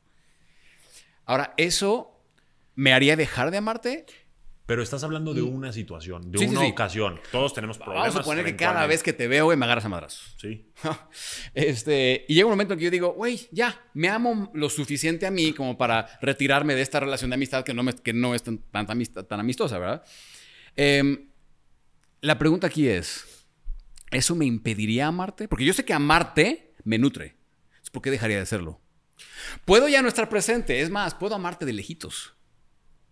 Es más, puedo... ¿No estarías hablando de una indiferencia? No, porque la No te odio indiferencia- para no tomarme ese veneno, pero no te amo porque pues, no, no, no me generas emociones positivas. De hecho... Mejor de lejitos, compadre. Fíjate, hay algo bien chistoso que leí en un libro de Tim Ferriss, no me acuerdo cuál fue. Este, creo que fue en la semana labora- laboral de cuatro horas, no me acuerdo, pero decía, Muy bueno ese libro. eh, sí, buenísimo. Y decía, muchas personas piensan que lo contrario del amor es el odio, ¿no? O que lo contrario de la felicidad es la tristeza. Dice, pero no. O sea, el amor y el odio, ambas son emociones muy fuertes. Lo contrario a esas emociones fuertes sería el no tener emoción, el no sentir nada, ¿no? O sea, la indiferencia. Entonces, para mí, lo contrario del amor no es el odio, es la indiferencia. La indiferencia es ni me vienes ni me vas, ¿no? ok. El amor es cuando, no importa que tú- qué hayas hecho tú, yo puedo acá, a lo mejor desde mi nuevo estilo de vida, con mis nuevos amigos, güey, genuinamente desearte lo mejor, genuinamente amarte y decir, um, mi Johnny, mira, tú tendrás tus razones por haberme agarrado a putazo, que no tiene nada que ver conmigo. No es porque yo haya hecho, eso, ha- ha hecho algo. Tal vez, güey, te golpearon a ti de chiquito. Tal vez tú viviste cosas. No te juzgo. ¿No? Al contrario, te deseo lo mejor, pero elijo ya no estar en una relación contigo. Porque yo sé que a mí no me hace bien relación. Eh, Pero eso no me impide amarte. O sea, Entiendo lo que quieres decir y me encanta porque es, es un punto de vista muy... No quedó en mí, te deseo lo mejor, eh, no te odio porque eso me daña a mí.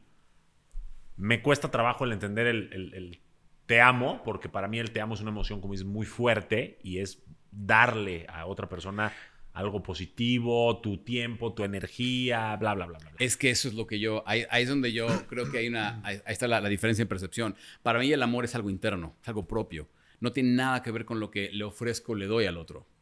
Amar eh, a otro es algo que no le das al otro, es algo que haces por ti. Ajá.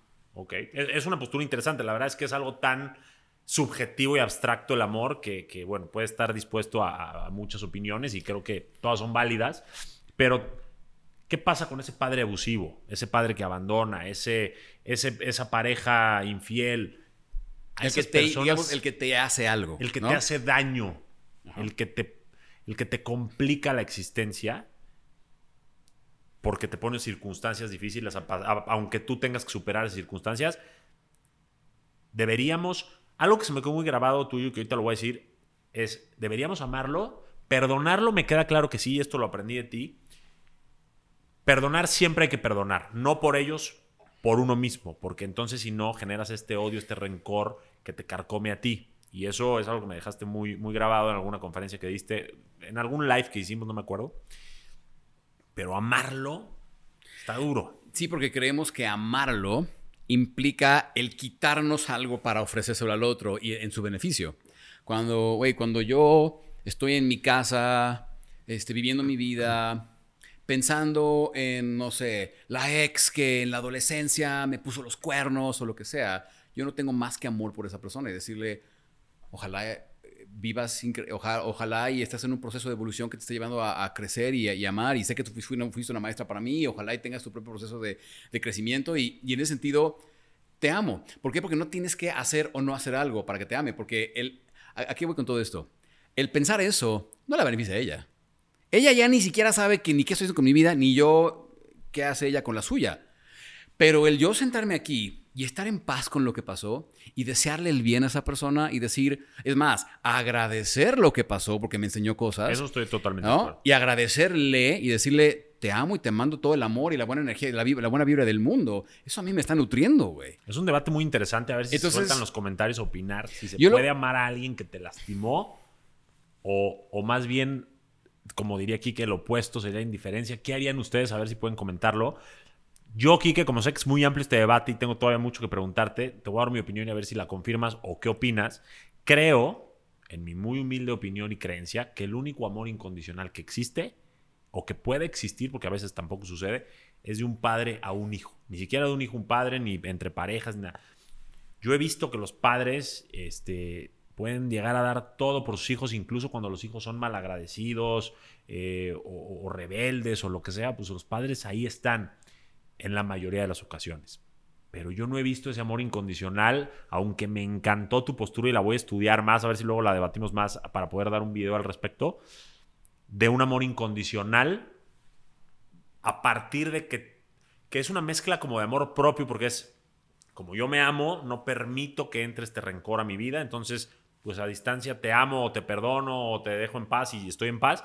Pero está muy interesante que lo sigamos debatiendo. ¿Qué opinas tú sobre esto último que dije del amor incondicional? Oye, te voy a decir algo bien chistoso que, que, yo he visto.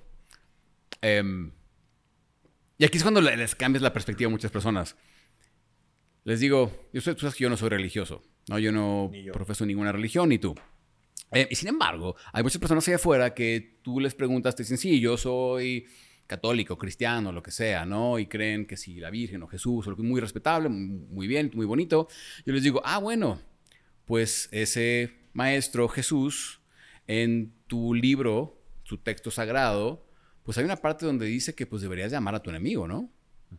¿Por qué lo decía? Es algo que yo... Me imagino que por lo que estás diciendo tú, para estar en paz tú.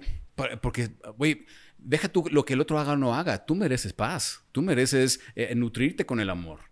Entonces, porque, y lo chistoso es que eh, en el mundo te vas a encontrar correspondencia. Si tú resistes al otro por X o Y razón, esa circunstancia te va a presentar una y otra y otra vez. Si tú, ah, es que no perdono al que me fue infiel, güey, la infidelidad se te va a presentar una y otra y otra vez en tu vida, porque esa es la de correspondencia, esa resistencia. No lo superas, claro. En la medida que tú puedas, y yo sé que esto suena difícil o complicado, pero en la medida que tú puedas mandarle amor a aquella persona y así es como tantas personas superan cosas de su pasado y se generan vidas increíbles de, ese punto en adelante. Cuando genuinamente pueden decir, mira, no te juzgo, no sé por qué haces lo que haces, me causó dolor a lo que hiciste, te deseo lo mejor y que lo trasciendas y que y sé que no fue personal. El ego dice, no te puedo amar porque me hiciste algo, o sea, se lo toma personal. El ego dice, me hiciste algo, cuando realmente no te hicieron algo, solo hicieron algo y tú eliges cómo interpretarlo, qué quieres hacer al respecto. Ahora, si tú haces algo que a mí me dolió, me molestó, y entonces yo elijo tomar ese camino de, del juzgarte y de tomármelo personal, yo voy a sufrir, güey. Estoy de acuerdo, tienes una postura muy estoica que me encanta, que la verdad me estás abriendo un poco eh, los ojos a una nueva postura que que no me hace shock. Todavía no la acabo de masticar, pero me va a encantar. Mira, igual, igual que a todos, seguir aquí que para, para ver más sobre este tema. Sí, está muy importante. Cerramos el tema con esto. Es una pregunta que yo les hago a las personas, ya que, nos den su opinión. Les digo, a ver, si odiar te enferma a ti, porque odiar te enferma. Sí. Y amar te nutre y eleva tu frecuencia y te ayuda a generar mejores circunstancias en tu vida, ¿por qué no amarías más? De acuerdo. ¿no? Porque no amarías más, no nada más al, al que se lo merece, porque no amarías más como el mismo Maestro Jesús, como el Buda, como el quien tú quieras, nos decía, ama más. Ama a la persona, ama a tu enemigo, ama a todos, ama a tus padres, perdona a tus padres, ama, ama, ama, ama, porque eso te nutre a ti y eleva tu frecuencia. Si eso es cierto y lo, y lo aceptamos como cierto, ¿por qué no amarías más? Es es una gran reflexión, es algo que sí nos debemos de llevar de tarea todos. El, el si... y Digo, hay películas hasta que hablan de esto, ¿no? Perdona e incluso deseale lo mejor a el asesino de tu familiar, al, al Sí, ladrón de totalmente. tu no sé qué, a la persona que te fue infiel. Pero bueno, es claro que es difícil y es un nivel de conciencia este, admirable en ti, que obviamente deberíamos de trabajar todos. Y este mundo sin duda sería un mundo mucho más amable y armónico si todos pensáramos igual. Dijiste que no eres religioso. ¿Qué sistema de creencias tienes? Porque al final todos creemos en algo que, nada, que no nos consta al 100. O sea, la gente que cree en la religión pues nunca vio a Jesucristo ni vio a Dios. Lo cree por todo lo que hay ahí. Yo que soy eh, de un sistema de creencias científico, pues creo en ciertas cosas y en ciertos experimentos y pruebas que han hecho, pero tampoco nunca he analizado esos experimentos así a ciencia cierta, ¿no? Más que los libros y demás. Claro. Y hay gente que cree en el cosmos y otros en el destino. ¿Cuál es tu sistema de creencias, Quique? Yo creo que todos somos un pedacito de universo, que somos uno mismo con el todo. O sea, si tú ves tu mano, esta mano está hecha de este, piel, sangre, eh, huesos, etcétera. Esas cosas están hechas de células, esas células están hechas de moléculas, las moléculas que son átomos, ¿no? Todo lo que nos rodea está hecho de átomos. Pero antes se creía que los átomos eran estas bolitas, ¿no? De, como de materia. Hoy, hoy se sabe y la mecánica cuántica ha descubierto que el átomo no es una bolita sólida. El átomo es 99% espacio vacío, es un campo de fuerza generado por vibración. Es energía vibrando. Y entonces en ese sentido, tú eres energía vibrando, yo soy energía vibrando, el aire, la mesa, todo es energía vibrando. Hasta lo que llaman este, esta materia oscura, ¿no? Allá afuera en el Sí, cosmos. sí. Es materia, es, es este... Sí, no es pensábamos que... era vacío y es energía. y no es vacío, No, es no energía. vacío. Todo es energía vibrando. Sí, entre tú y yo hay energía. Entonces, si tú y yo somos energía vibrando y somos parte, o digamos que eh, tú eres parte de este universo, yo también soy parte de este Quiero universo. que sí. Eh, Sí, entonces eres parte del universo, yo soy parte del universo, todos somos parte del universo, entonces todos somos el universo, Ok, o sea, expresados en diferente forma. ¿te resumirías a que eres físico cuántico, este, científico? Digo, no por etiquetarte, sino por entender eh, la gente que quiera pensar un poquito hacia esta teoría que traes de, de todo este tema de las energías y más. ¿dó- ¿Qué pueden leer? ¿Libros de qué? O, Me inclino más hacia las filosofías esotéricas. ok. el esoterismo que nos enseñan eh, en esta relación que tenemos con el universo. Ok. eh, entendemos, y como decía el poeta Rumi, eh, creemos que somos una gota en este gran océano, cuando en realidad somos todo el océano expresado en una gota. Entonces, todos somos el universo expresados en Johnny, el universo expresados en el vaso, el universo expresados en el pajarito que pasó volando, el universo expresado en em, todas las múltiples posibilidades. Somos el universo expresándose a sí, eh, a sí mismo. Y en eh, el ego lo que piensa es, no, pues yo soy Quique, güey. Yo soy Quique y todo lo demás no es Quique. O sea, el ego se cree tan importante y tan céntrico en la, todo el pedo del universo que dice, yo soy Quique, todo lo demás no es Quique. ¿No? Yo soy el protagonista del cuento, güey, ¿no? Sí, de tu cuento, de pues mi sí. cuento, ajá. Hasta que el ego descubre que, ok, yo soy Quique y tú eres Johnny. Y dice, güey, ¿qué pedo, Johnny? ¿Qué pedo, Quique? Y entonces parece que Johnny está hablando con Quique hasta que la conciencia entiende que no es Johnny y Quique platicando, es el universo hablando consigo mismo, Ok. teniendo un debate acerca de sí mismo, haciendo conciencia de sí mismo, por así O decirlo. sea, les recomendarías eh, eh, lo esotérico. Yo pensé que ya te habías vuelto budista, cabrón, con tu, con tu Ya, rapada ya. Pero entonces esoterismo. Eh, las, las filosofías esotéricas, lo estoico también, Lo los, estoico los encanta. filósofos estoicos van, va muy de la mano, van por ahí. ¿no? Y regido Este, por esto, todo esto que estás diciendo, la energía y todo, ¿crees que hay un destino ya escrito? ¿O Yo crees en creo, el poder de las ese, es, decisiones? ese es algo bien, ese es un, Es todo un, tema. Es un gran tema. Ese es un tema porque yo, personalmente, yo pensaba, yo sí era de la, de la eh, escuela de pensamiento del determinismo. Como Einstein era determinista, ¿no? O sea, que básicamente el determinismo dice que si tú supieras la posición de todas las partículas en el universo y las leyes que las hacen moverse, tú podrías incluso predecir el futuro. Por causa y efecto. Tú sabes que si esto mueve esto, esto mueve esto, pues, entonces tú podrías literalmente predecir el futuro. O sea que todo está creado por causa y efecto, todo está escrito, es una... Eh, Pero no está contradictorio, causa-efecto es porque yo hice una causa, una decisión, una acción, lo que sea, hay un efecto, pero no pues, estaba eh, escrito. digamos que ahí implica que hubo una decisión cuando tal vez la decisión fue un efecto de otra causa. ¿No? Entonces, es causa-efecto. Causa, no se me va a explotar esa cabeza. Estamos muy elevados aquí. Este, ahorita tratamos de desmenuzarlo. Entonces, el determinismo dice que hay causa y efecto para todo y que todo es. O sea, que, bueno, pues el asesino siempre iba a ser asesino. Así que, pues, ¿cómo lo puedes culpar si de chiquito fue abusado? Si siempre iba a ser asesino. ¿Qué culpa tiene? ¿No? El determinismo piensa eso. Entiendo. Ah, ok. yo, yo pensaba eso? No. Ah, ok, ok, ok. No, yo he aprendido. Eh, después me empecé a inclinar más porque todos tenemos libre albedrío. Pero entonces, ¿cómo? ¿Cómo funciona eso? La mecánica cuántica me ha dado a mí la respuesta y a muchos. La física cuántica nos ha enseñado que una, un electrón no está en una posición determinada sino que un, electrón existe en todas sus múltiples posiciones al mismo tiempo hasta que un observador lo hace colapsarse en una posibilidad, ¿no? Como el experimento de la sí, todas esas cosas, ¿no? Que con experimentos hemos demostrado que la observación y la conciencia afecta la materia en cómo se, cómo se manifiesta, ¿no? Entonces sabemos, la mecánica, mecánica cuántica sabe que toda la realidad existe en sus múltiples estados hasta que llegan observadores y se colapsa en una sola posibilidad. Entonces, si nada está en un solo estado fijo, ¿cómo podríamos entonces predecir su movimiento, interacción con todas las demás partículas y demás, si todo está en un estado de flujo constante de posibilidades infinitas, o un multiverso, si lo quieres llamar de esa manera? Me, me encanta, me queda claro, pero no me contestaste, güey. ¿Crees en el destino o no? Ahí, vamos, para allá vamos. ya. Entonces, lo que, lo que las filosofías esotéricas nos dicen es que todo, toda alma encarna en esta vida, y como tenemos muchas, yo sí creo en la reencarnación, em, cada alma encarna en una vida con un currículum, como decíamos hace rato. Ese currículum tiene ciertos procesos que va a tener que vivir de los cuales no se va a poder zafar, tiene que aprenderlos. Sin embargo, no está el libre albedrío, está en la, manera en que la conciencia interpreta estos sucesos. Y generan nuevas vibraciones para generar nuevas experiencias y moverse a través de diferentes líneas de tiempo, que ya estamos metiendo en otra cosa, este, que está súper interesante. Súper interesante. Pero... Tú síguele, porque la verdad es que es muy interesante y la gente, eh, este es un debate hasta con cervezas en mano, o sea, el destino o las decisiones, ¿no? Faltan las chelas. Sí, yo, yo ahorita, este, digo, para, para más o menos hacer un contrapeso según mi postura y pues para que la gente crea en lo que ella decida creer.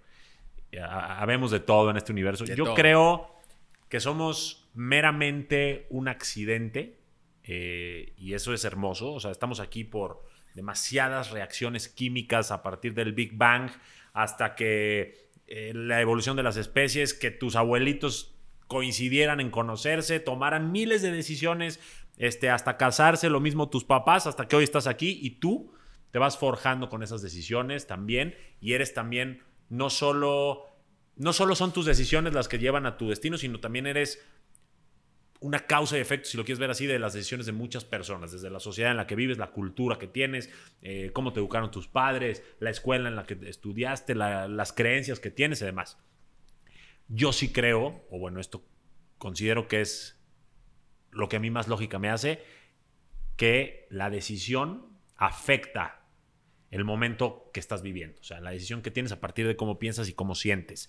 O sea, ¿tú piensas que la energía, tu energía, afecta tu exterior? Sí, materializándola a partir de las decisiones que tomo. O sea, si yo me quedo así en estado vegetal y no hago nada, pues mi energía, aunque estoy vivo, no afecta a nadie, probablemente. A lo mejor, bueno, pues sí entristece a mis familiares o lo que sea, ¿no? Pero lo que materializa y lo que empieza a generar estas causas y efectos, en mi opinión, son las decisiones que tomo porque eso genera consecuencias. Esas consecuencias generan más consecuencias, efecto dominó, y al final se construyen circunstancias. Pero es muy interesante también lo que estás diciendo porque habla de un yo superior, llamémosle energía, que ya tiene una especie de camino trazado para Kike y para Johnny. La conciencia del creador, llamémoslo de esa manera. Entonces, ¿sí hay un creador? Que somos tú y yo. Ah, ok, no religiosamente. Somos el creador hablando consigo mismo, güey. Ok. Sí, yo también, sí. Dios, si lo quieres llamar de esa manera, güey. Dios es todo. Sí, eso, en eso estoy de acuerdo. ¿Qué pasa entonces con las personas que quieren cambiar sus vidas? Tú y yo les enseñamos a cambiar sus vidas. ¿Dónde está ese poder si hay un destino escrito? Es que justamente yo no creo que haya un destino escrito. Yo creo que hay ciertas cosas que vas a tener que aprender, que se van a manifestar en tu vida una y otra vez como lecciones, como la relación que se te manifiesta una y otra vez, como dicen, diferente, el mismo infierno, diferentes diablos, ¿no? Mm. Es porque hay una lección que no has aprendido, sin embargo tienes que aprender a trascenderla. Pero en el momento que la trasciendes, si tú eliges vivirla desde un lugar de amor, desde un lugar de autocompasión, desde un lugar de trascendencia, entonces se aparece tu siguiente lección y tu siguiente proceso de vida. Y tú puedes decidir cómo quieres experimentar esta vida. Güey, te pusieron la pareja que te puso los cuernos. Chingón. ¿Cómo vas a vivir esa experiencia? ¿Desde un lugar de, de autoamor? ¿O desde un lugar de ego, rencor por la gente y lo vas a culpar? Porque eso solo te va a generar otra vez la misma lección. Estoy de acuerdo. Ahí, ahí, el debate y voy a necesitar toda una temporada de podcast contigo, por lo visto, porque somos, eh, nos encanta el tema. Es si te pusieron a la pareja infiel o tú, por ciertas carencias emocionales eh, y de aprendizaje, escogiste y decidiste estar con esa pareja infiel. Eh, nos, encanta decir te pusieron, cuando en realidad, eh, si, entendemos que tú eres el creador de tu realidad, el creador de toda este, esta ilusión que estamos viviendo, entonces podríamos decir, tú generaste a esta persona. E incluso cuando la persona llega, como decíamos hace ratito, cuando la persona llega, hay algo que te atrapa de esa persona. Cuando esa persona no atrapó hacia todo el mundo. Claro, tú fuiste más compatible por algo. Ajá. Y entonces, eh, cuando lo vivimos desde el ego, el ego dice, ¿por qué? ¿Por qué fui compatible? ¿Por qué nada más soy compatible con las infieles o los infieles? ¿O por qué soy compatible con los abandonadores? Porque ese es un vacío que no has llenado, que, que no has aprendido a ver en ti. Ahora, tú puedes negar esto y decir, no, no, no, no, no, es culpa de la gente. Ok, Estás destinado a seguir viviendo los mismos patrones una y otra vez, cada quien bajo su propio riesgo, ¿no? Hasta el momento en el que el abandonador ya no es personal, ya no me abandona, solo se va y yo elijo con qué me quedo. Totalmente. Está, está muy, muy interesante. ¿Vas a volver a venir al podcast? Obvio. ¿Muchas veces? 100%. Bueno, entonces, gente, lo vamos a tener seguido. Las que este quieras, tema no yo feliz. Gracias, hermano mío. Antes de pasar a, a, platicar con las estrellas de constelación, que por cierto, si no tienen su cámara prendida, no las vamos a pelar. Este, quiero preguntarte algo que, te lo pregunto porque vi que te lo preguntaron, me lo han preguntado a mí y quiero que juntos demos una respuesta a todas esas personas que dicen, Quique, Johnny, ¿qué licenciaturas tienes para hablar de todo lo que hablas? ¿Qué, qué qué carreras o diplomados o qué papel, del papel que hablábamos en el matrimonio, tienes que avale lo que hablas? Porque mucha gente hace clic con todo esto, pero como que necesita esa seguridad de no, a mí enséñame un diploma, a mí enséñame un título, a mí enséñame este, una carrera. Yo digo que está bien que quien piense eso lo piense, cada quien y sus perspectivas. Al final del día, tú sabes que la razón por la que en los 10 años de carrera que llevo haciendo esto he tenido decenas de miles de clientes pasar por mis programas entrenamientos y tener resultados increíbles. Eh, tu seguimiento en redes, güey, no, no se da nada más porque, porque sí, ¿no? A personas han tomado lo que tú enseñas, han tenido éxito, lo comparten y otras personas vienen. Entonces, a lo, que a mí me gusta decirles a las personas que, mira, aquí hay diferentes filosofías, pensamientos y demás. Em, si te cierras a que solamente el psicólogo con título puede ayudarte con tu mente, te estás cerrando a todo lo que las universidades no enseñan. Eh, lo que yo hoy enseño, lo que yo hoy sé, todo eso que, lo que estoy hablando, les parezcan cosas muy padres, muy bonitas, o terribles, o lo que eras, o lo que sea, eh, las filosofías esotéricas, estoicas y demás, en, eh, utilizarlas en pro de la sanación, la evolución personal, que es lo que yo hago en mis programas, eso no es algo que puedas aprender en ninguna universidad. Yo tuve que pagar mucho dinero, mucho, mucho dinero, y viajar mucho y aprender mucho de las mentes más brillantes del mundo en estos temas para yo poder educarme eh, en lo que he podido en todos estos temas. Y entonces por eso es que, fíjate, es bien chistoso. Yo tengo un montón de clientes que son psicólogos y me dicen, es aquí que me encanta complementar lo que, yo, lo que yo hago con lo que tú me enseñas. Y me preguntan, es que, ¿cómo, en qué carrera aprendiste eso? Y les digo, es que no es una carrera. No es una carrera, no es algo que tú puedes ir a la Universidad de Harvard y aprender eh, estas cosas. no. no. hay demasiado complemento y en esta era la información más. Eh, las escuelas ya quedaron muy rebasadas. Eh, muy, pero muy. Y sabemos que lo que tú vas a aprender hoy en una carrera en la universidad es conocimiento que tiene 10 años de, de, de este... De, De o sea, algo que antigüedad. se- de antigüedad, algo que ya se, se aprendió y para, porque pa- para empezar, para que un conocimiento sea aprobado y entre al currículum de una universidad, tiene que pasar por un proceso. No es como que de ayer se descubrió, hoy lo estamos enseñando. Es, no, se descubrió, eh, tiene que pasar por procesos de aceptación en las gacetas oficiales, en los no sé qué, en los grupos, en- y entonces tiene que ser algo probado para que entonces las personas puedan enseñarlo en un currículum de una, universidad. Hoy lo que está pasando es que con la velocidad a la que se desarrolla todo, la tecnología, la psicología, la espiritualidad, lo que tú quieras, em, si tú estás basándote nada más en lo que aprendiste en la universidad, pues es que te, te estás quedando atrás con respecto a muchas personas que estamos yendo a aprender directamente de los top hoy en el mundo, que a lo mejor no dan un curso en la universidad, pero sí son mentores y puedes ir a aprender de ellos directamente. Y lograron las Y- cosas y, que tú lograron las cosas, es que Claro. es eso. O sea, tú les recomendarías a tus hijos, en caso de que no quisieran ser doctores o algo así técnico, que estudiaran una carrera en la universidad con el sistema educativo que hay hoy. Yo les diría, depende. Depende de qué es lo que quieres crear, lograr, hacer. Yo, como dices, si quieres ser neurocirujano, pues sí, por favor, ve y estudia Y tu carrera, ¿no? prepárate. Si quieres ser abogado, súper, vas a necesitar tu, tu cédula, tu licencia, lo que sea. Em, pero, güey, si tú lo que quieres es hacer negocios, si tú lo que quieres es em, a, a dar coaching, por Inventar ejemplo, algo. si lo que quieres es inventar cosas, si tú lo que quieres es cocinar, güey, si tú lo que quieres es, güey, no te hace falta una carrera. Como dice Gary Vee, hace poquito lo escuché decir, hay como cinco o seis cosas para las que sí necesitas ir a la universidad. Para las otras, para las demás miles, no. Ya no. Estoy Ya no. totalmente de acuerdo. Quedó muy rebasada el sistema educativo, por lo menos en México y seguramente en muchas partes de Latinoamérica. Y creo que ahora con la era de la información puedes comprar cursos digitales, Eh, puedes tener mentorías mm, de esas que dan a lo mejor en grupos más privados y demás y nutrirte más. Cosas como las que tú haces y como las que yo en ciertos temas y otros que hacen en muchos diferentes temas.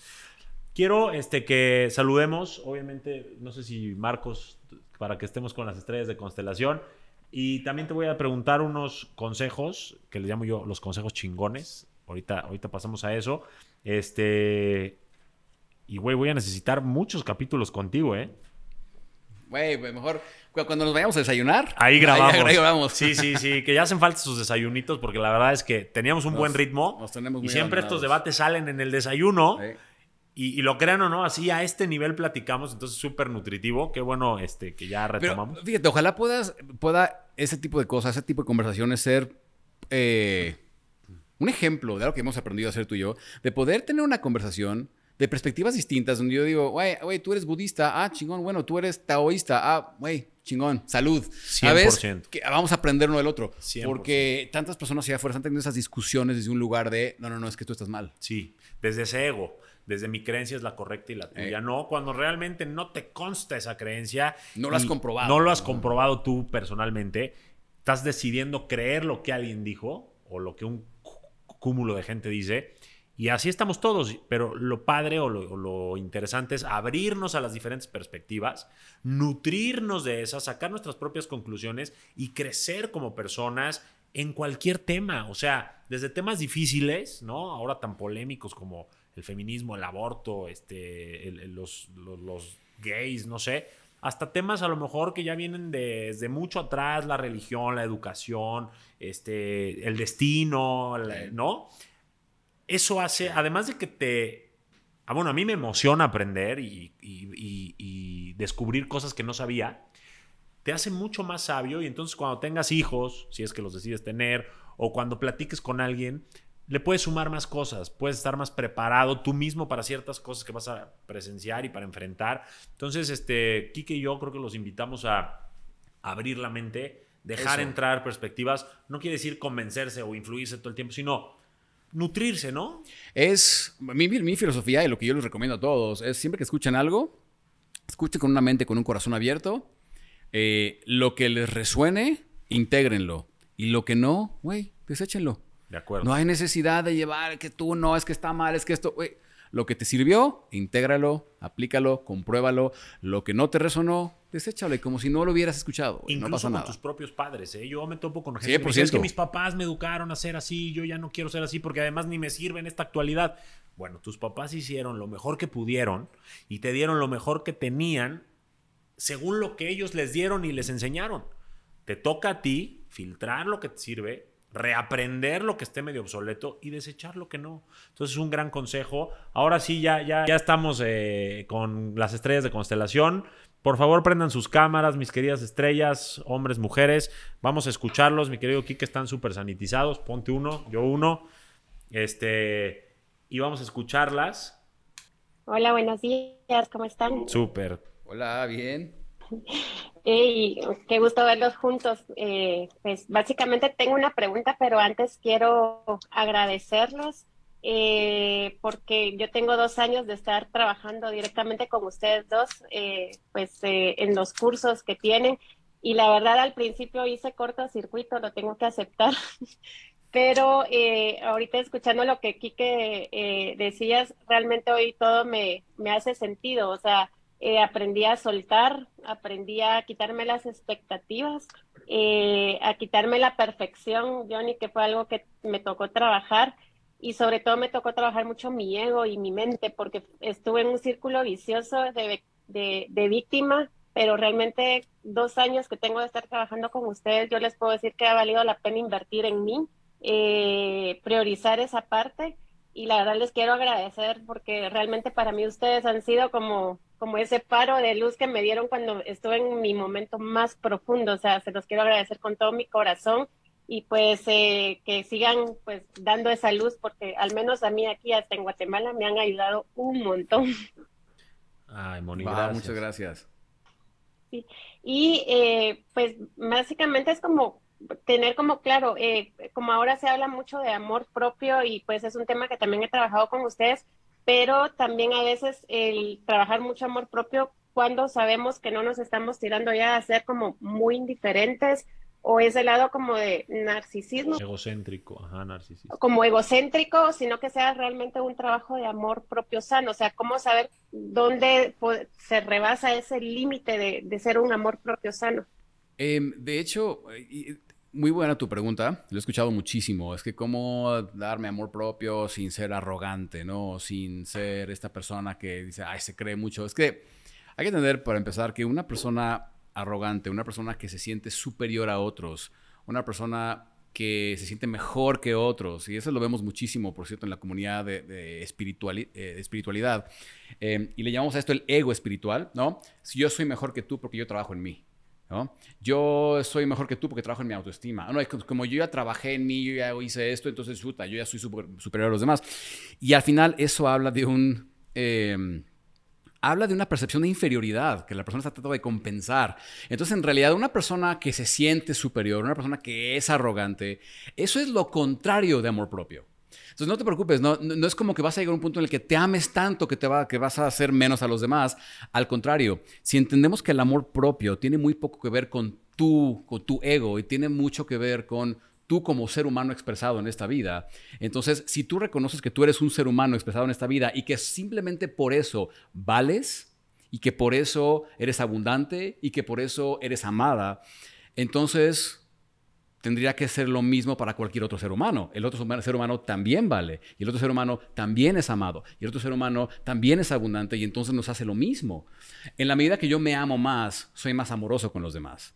En la medida que yo me rechazo más, y me creo la idea de que soy superior, entonces empiezo a rechazar también a los demás. Pero es un autorrechazo realmente, ¿se entiende?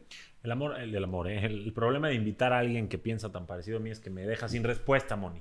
Pero lo que yo te voy a complementar con lo que me encantó que dijo Quique es que las personas narcisistas o egocéntricas o excesivamente vanidosas demuestran no amor propio demuestran una autoestima dañadísima porque necesitan la validación y los ojos de los demás. Es véanme, quiéranme, yo soy superior, admírenme. Demuestran que traen un hueco tan grande que no han llenado con su propio amor que necesitan que los demás los llenen. Entonces, eh, es difícil que cuando tú estás por dentro bien trabajada, caigas en eso porque el amor propio, si el amor como lo hablamos hoy es dar y es algo que te hace humilde y empático, no vas a creerte superior a nadie, siempre vas a estar a un nivel de frecuencia amable, empático, entonces eso es muy importante. Y, amor, en mi, propio, en mi propia definición, es, dar. Si tú amas a alguien, aunque aquí tuve un debate con Quique que él dice que no es dar, pero yo creo que sí, amor es dar, es mi humilde opinión, no me vaya a regañar. Este, el amor propio es qué te das a ti. Y si tú estás dándote lo mejor para tu cuerpo, para tu mente, eh, para tu círculo social, para tus relaciones, para tus metas, difícilmente vas a como te vas a esforzar tanto, vas a valorar ese trabajo y no vas a caer en ese narcisismo de decir me merezco todo pero no hago nada que me llegue del cosmos o de lo que sea o que alguien me lo venga y me lo dé en charola de plata. Entonces creo que, no sé si resolvimos tu, pregunta, quiero obviamente reconocer que, que, es nuestra alumna en conjunto, gracias por confiar en nosotros como tus mentores, gracias por inscribirte a nuestros cursos, qué bueno que des testimonio de que funcionan para que más personas puedan inspirarse a estar con nosotros o con quien quieran, pero hacer algo por ellos mismos. ¿Estás de acuerdo, Quique? 100%. Moni, eh, gracias por participar. Nos vemos en una próxima sesión. Te mandamos un beso, Quique y yo. Bye. Vale, por ahí ya, igualmente, por ahí ya había varias personas más. Vamos a ver qué preguntas te tienen, mi querido Quique. Venga. Hola, Johnny. Hola, Quique. Me da mucho gusto verlos a los dos juntos. Eh, justo estaba viendo como los videos de replay en constelaciones y el que más me gustó fue justo el tuyo. fue como el que más me sirvió porque te prometo que los consejos que le diste casi que a todas de una manera u otra me aplicaron a mí.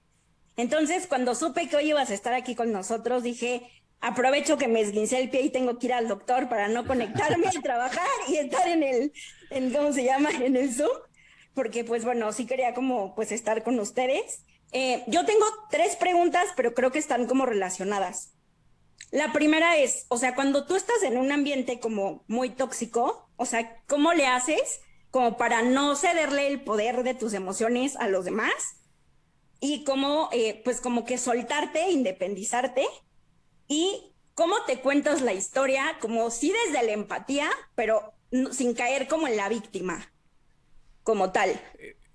Me encanta. Eh, buenísima tu pregunta. Y primero, eh, vamos a, empezar a cambiar el, significado de que, le estamos dando y la perspectiva que le estamos dando a nuestras experiencias. Entonces dicen, no quiero hacerme la víctima, cómo lo veo desde la empatía y todo esto. Eh, primero, ¿qué pasa si entendemos que esta circunstancia que estás viviendo es una lección para ti? Que no iba a suceder de otra manera, que tenías que vivirla. Y que es una lección que te está enseñando tu propia capacidad de amarte a ti misma. Entonces, em, si lo que estás experimentando en el, trabajo es un conflicto con las demás personas, el conflicto, acuérdate que viene de la carencia, viene de que yo necesito algo que no está siendo satisfecho. O sea, no tengo algo y necesito que alguien más me lo dé. O sea, necesito que esa persona sea algo, que no sea algo, que haga algo, que no haga algo, que me diga o que no me diga algo. Y no está cumpliendo las expectativas, ¿no? Y entonces mi ser entra en conflicto. Entonces la pregunta aquí es, ¿Cuál es el espejo que está haciendo esta persona o personas para ti en cuanto a tu propia capacidad para amar? Amar y amarte. Que, digo, regresando un poquito al tema, amar no es que no sea el dar, es que para mí amar no es algo que se hace, amar es algo que uno es, ¿no? Amor es algo que uno es. Entonces, para mí, eh, en la medida que tú crezcas en tu capacidad de ser amor, que claro, una vez que uno es amor, puede empezar a compartir amor. Cuando uno es amor, uno empieza a ver reflejado amor en los otros. Cuando uno es conflicto, uno es ego, empieza a ver ego reflejado en los demás y hay una lección ahí. Hay algo que no estoy amando en los demás o que no estoy amando en mí. Entonces, un ejemplo, si estás viviendo una situación abusiva donde las personas una y otra vez sobrepasan tus límites, aquí una de dos, o no estás estableciendo los límites ¿no? O si las personas continuamente están pasándose los límites, hay que movernos del lugar. Y si no me muevo del lugar es porque hay algo que percibo que necesito de ese lugar. Muchas veces es el sueldo, el dinero, es que me da miedo a lo mejor estar sin trabajo y para cambiarme. Y hay algo que nos está haciendo aferrarnos a ese lugar. En la medida que identifiquemos cuál es ese miedo, porque al final ese miedo es una, es una carencia de amor propio. Si yo me amo a mí, sé que estoy completa, sé que soy suficiente, me creo capaz de crear, de servir, de compartir, de interactuar, de dar a otros para también recibir, entonces no tengo problema con cambiarme de trabajo, ¿no? Entonces, la pregunta aquí, ¿cuál es la lección? ¿Qué es lo que no estoy amando en el otro y qué es lo que no estoy amando en mí? Y espero te, te sirva esa, esa perspectiva. ¿Te, ¿Te, resuena? Claudia, para empezar, ya me puse muy celoso, muy celoso. ¿eh? Pero, pero la verdad, qué bueno que te ha servido eh, el video de Quique. Este, me imagino que es el, el en vivo que hicimos, ¿verdad? Sí. Sí, está muy bueno ese. Este, tenemos que hacer más cosas, mi querido Quique. La verdad es que juntos somos como Batman y Robin. Tenemos poderes diferentes, pero creo que un fin común. Entonces creo que podemos hacer algo muy cool. Claudia, yo nada más te quiero complementar con que si tú estás dándole o, tus emociones se ven influidas por otras personas es porque tú estás necesitando, como lo hablamos en toda la sesión de hoy, de que esas personas te aprueben o, o te validen o te den algo que tú no te estás dando a ti misma. Ellas no están teniendo el poder de tus emociones, tú se los estás dando al permitirles eh, poder influenciarte, porque si tú no te engancharas, y tú dijeras, bueno, esa persona es así y yo soy amor, como dice Kike, yo me voy para acá y soy indiferente, aunque a lo mejor tengas el enemigo en casa, pero tú vivas un poquito más estoica, entonces no vas a poner en sus manos tus emociones y tú vas a ser como tú eres o como decías ser, a pesar de que ellos sean como, como ellos quieran ser. Y esto no es solo en casa o en tu trabajo, esto pasa hasta en el mismo tráfico.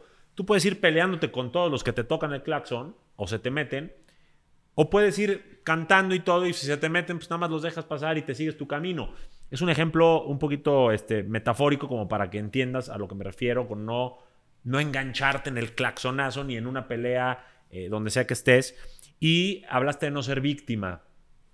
Desde chiquitos, Kike, y a lo mejor me, me das la razón o me corriges, pero nos enseñan a ser víctimas porque descubrimos desde muy temprana edad que si nos soltamos a llorar, nos resuelven las cosas que si pataleamos y hacemos gritos y demás, llegan y nos cumplen el capricho o nos resuelven ciertas cosas, ¿no? Y entonces crecemos y nunca creció ese niño que hace berrinches. Entonces, tú, Clau, al igual que todas mis estrellas y toda mi comunidad conquistadora, tienen que enseñarle a ese niño a crecer, a que tiene que enfrentar sus obstáculos, sus adversidades, sus conflictos y demás con madurez, con inteligencia emocional, no pataleando y berrinchando para que alguien llegue y te rescate. La que se tiene que rescatar eres tú, ¿ok? Porque eres una conquistadora de su propio mundo. Nadie va a llegar a conquistar tu mundo por ti. Nadie es responsable de tu felicidad más que tú. Y eso debería de darte un golpe enorme de autoestima y de poder y de amor propio. Decir, oye, en mí está todo. Mi felicidad, mi, mi mi destino, mis decisiones, lo que tú quieras creer y a partir de ahí avanzar en tu, en tu vida y dejar de ser una víctima para volverte una conquistadora. Cuando las circunstancias de tu vida te afectan y te sueltas a llorar y te aplastan, eres una víctima. Pero si agarras esas circunstancias y las empiezas a moldear un poco a tu favor o las enfrentas y las superas, eres una conquistadora. Quisiera nada más agregar, eh, pierde el miedo al cambio. 100%. Es lo que ahorita me, llegó y espero te, te, sirva. No sé si, si aplicas y te resonó, pero pierde el miedo al cambio. Ok, perfecto. No, Johnny, tú sabes que tú eres mi consentido. No, Claudia, ya, ya. Vete con Quique. No, no es cierto. Eres, eres amada por los dos. 100%. Gente como tú son nuestra misión. Y no importa si tienen muchas perspectivas o algunas coinciden. El chiste es que ustedes se hagan de la información necesaria para como digo yo, conquistar su mundo. Este, y además, Kike es una persona que yo admiro mucho y me encanta que también lo admires tú. Igualmente, mi Johnny. Gracias. Muchas gracias. Saludos a los dos. Gracias. Bye, Clau. Creo que tenemos una pregunta más y pasamos a los consejos chingones. Jean Mario. ¿Sí? ¿Qué onda, Jean Mario? Ah. ¿Qué tal? Mucho gusto, mis estimados. No sé si me escuchan. Te escuchamos bien. Qué gusto verte. Qué bueno ver estrellas hombres también aquí estamos presentes desde la bendita ciudad de Guatemala. Ah, igual que, igual que Moni. Súper. Así es. Este, bueno, para mí ha sido un gusto, ¿verdad? Poder adquirir su, su mentoría, su coaching, ¿verdad?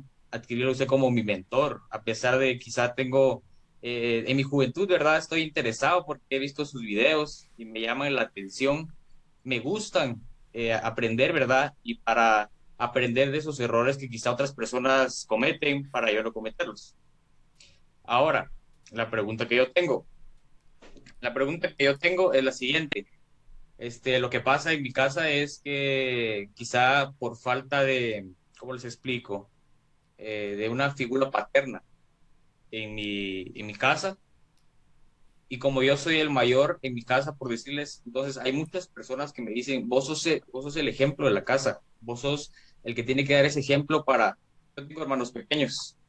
Entonces, esas personas me dicen, vos sos el ejemplo de la casa, vos, vos sos el mayor, vos sos el, esa persona que, que manda, ¿verdad? Por esa falta de, de, de mi papá, ¿verdad? Que no está quizá en mi casa quizás está ausente, ¿verdad? Nos abandonó y solo está mi madre, ¿verdad? Que solo ella es la única que nos sustenta. Entonces, yo quisiera saber qué me pudieran ustedes aconsejar o, bueno, cómo puedo tomar ese cargo, ¿verdad? No sé si me explique. Sí, sí te explicas perfecto. Quique creo que va a ser alguien ideal porque creo que tienes mucho que aportarle ahí. Yo nada más te quiero adelantar que es una responsabilidad que primero tienes que identificar si la quieres o no. Ojalá la quieras, sería algo muy noble, muy hermoso y, además vas a ayudar mucho a tu mamá y a tu familia, pero a ver, cedo la palabra a, a, Quique, que creo que te puede aportar mucho en ese tema y ahorita complemento. Sí, yo también estoy de acuerdo que eh, piensa, eh, tienes que pensar en ti, y aunque esto a veces se nos hace un poco egoísta, em, la verdad es que tú no vas a poder estar bien para tu familia, para tus hermanos, si tú no estás bien primero. Entonces, piensa Piensa qué es, cómo se ve tu vida ideal, cómo es que en esa vida ideal, eh, cómo se ve en cuanto a tu abundancia, en cuanto a tu prosperidad, felicidad, en cuanto a cómo te, percibes a ti mismo en tu vida ideal y cómo encaja, de, qué manera tú quieres aportar a, a esas personas. No tengo que aportar a estas personas y a ver qué me resta para mí y a ver qué me sobra para mí, porque eso es muchas personas y lo consideran un acto muy noble, me entrego a los demás y entonces pues lo que, lo que resta, los restitos, las sobritas, pues ya me las como yo, ¿no? Y eso, el problema con eso es que es el famoso ejemplo de la máscara de oxígeno, que si tú vas en un avión y está a punto de despegar, los sobrecargos te dictan las, indicaciones, te dicen que si hay una pérdida de presión en la cabina donde no hay suficiente oxígeno, van a bajar unas máscaras y te dice, primero ponte tú la máscara, si, si vienes con un acompañante que necesita asistencia, primero ponte tú la máscara y luego ayudas a los demás a ponérselas. ¿Por qué te lo dicen? Suena un poco egoísta, ¿no? Porque uno quiere ayudar a los demás, pero el problema es que si tú no te la pones y te pones a ayudar a otros, tú te quedas sin oxígeno, tú te desmayas y ya no nos sirves de nada. ¿verdad? Es lo mismo con el dinero, con tu tiempo, con tu energía.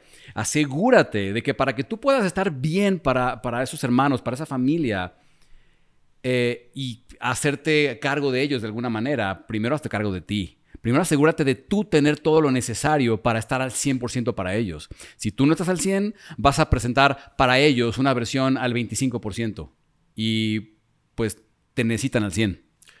100% de acuerdo. Este, la verdad es que yo te, hubiera dicho prácticamente lo mismo. Yo soy el hermano mayor también. Siempre, aunque yo tuve la bendición de tener a mi papá conmigo, siempre tuve la responsabilidad, porque así me programé yo, de ver por mis hermanos e incluso por mis papás. Y a mi manera lo hice y sí muchas veces me di cuenta que tenía que, primero, como dijo Quique, él lo puso con el ejemplo de la máscara de oxígeno, yo te lo pongo con una, jarra de agua, que es básicamente lo mismo. Tú no puedes darle agua a alguien si tu jarrito no está lleno. Si tiene poquito y le das agua, te quedas vacío tú. Y entonces al rato te andas sintiendo frustrado tú, porque a lo mejor ves a todos realizarse, materializar sus metas, eh, estar bien ellos, o, o gastando un dinero que a lo mejor tú les puedes llegar a dar, y a ti no te quedan más que las migajas, ¿no? Entonces, creo que tienes que priorizarte tú, volverte una persona fuerte en los diferentes ángulos de tu vida, en los cuatro pilares de los que hablo yo siempre, que es estar bien emocionalmente, eh, ir tras tus metas, tener buenas relaciones con ellos y, y tus parejas o lo que tengas, y a partir de ahí, primeramente con tu ejemplo, ser una inspiración para ellos y obviamente después con tus consejos, tu, mentoría como hermano, tu amor como hermano o hijo, ayudarlos en, los que, en lo que puedas sin que sea tu responsabilidad al 100% que ellos florezcan. Tú vas a estar con ellos, los vas a acompañar en el camino, pero el camino lo tienen que recorrer ellos. No les puedes dar el chicle masticado. tienen que masticar su propio chicle ellos, porque de lo contrario no van a aprender todo lo que hablamos en este episodio hoy y no van a, madurar y no van a relacionarse bien y no van a poder alcanzar sus metas porque no van a crecer como personas.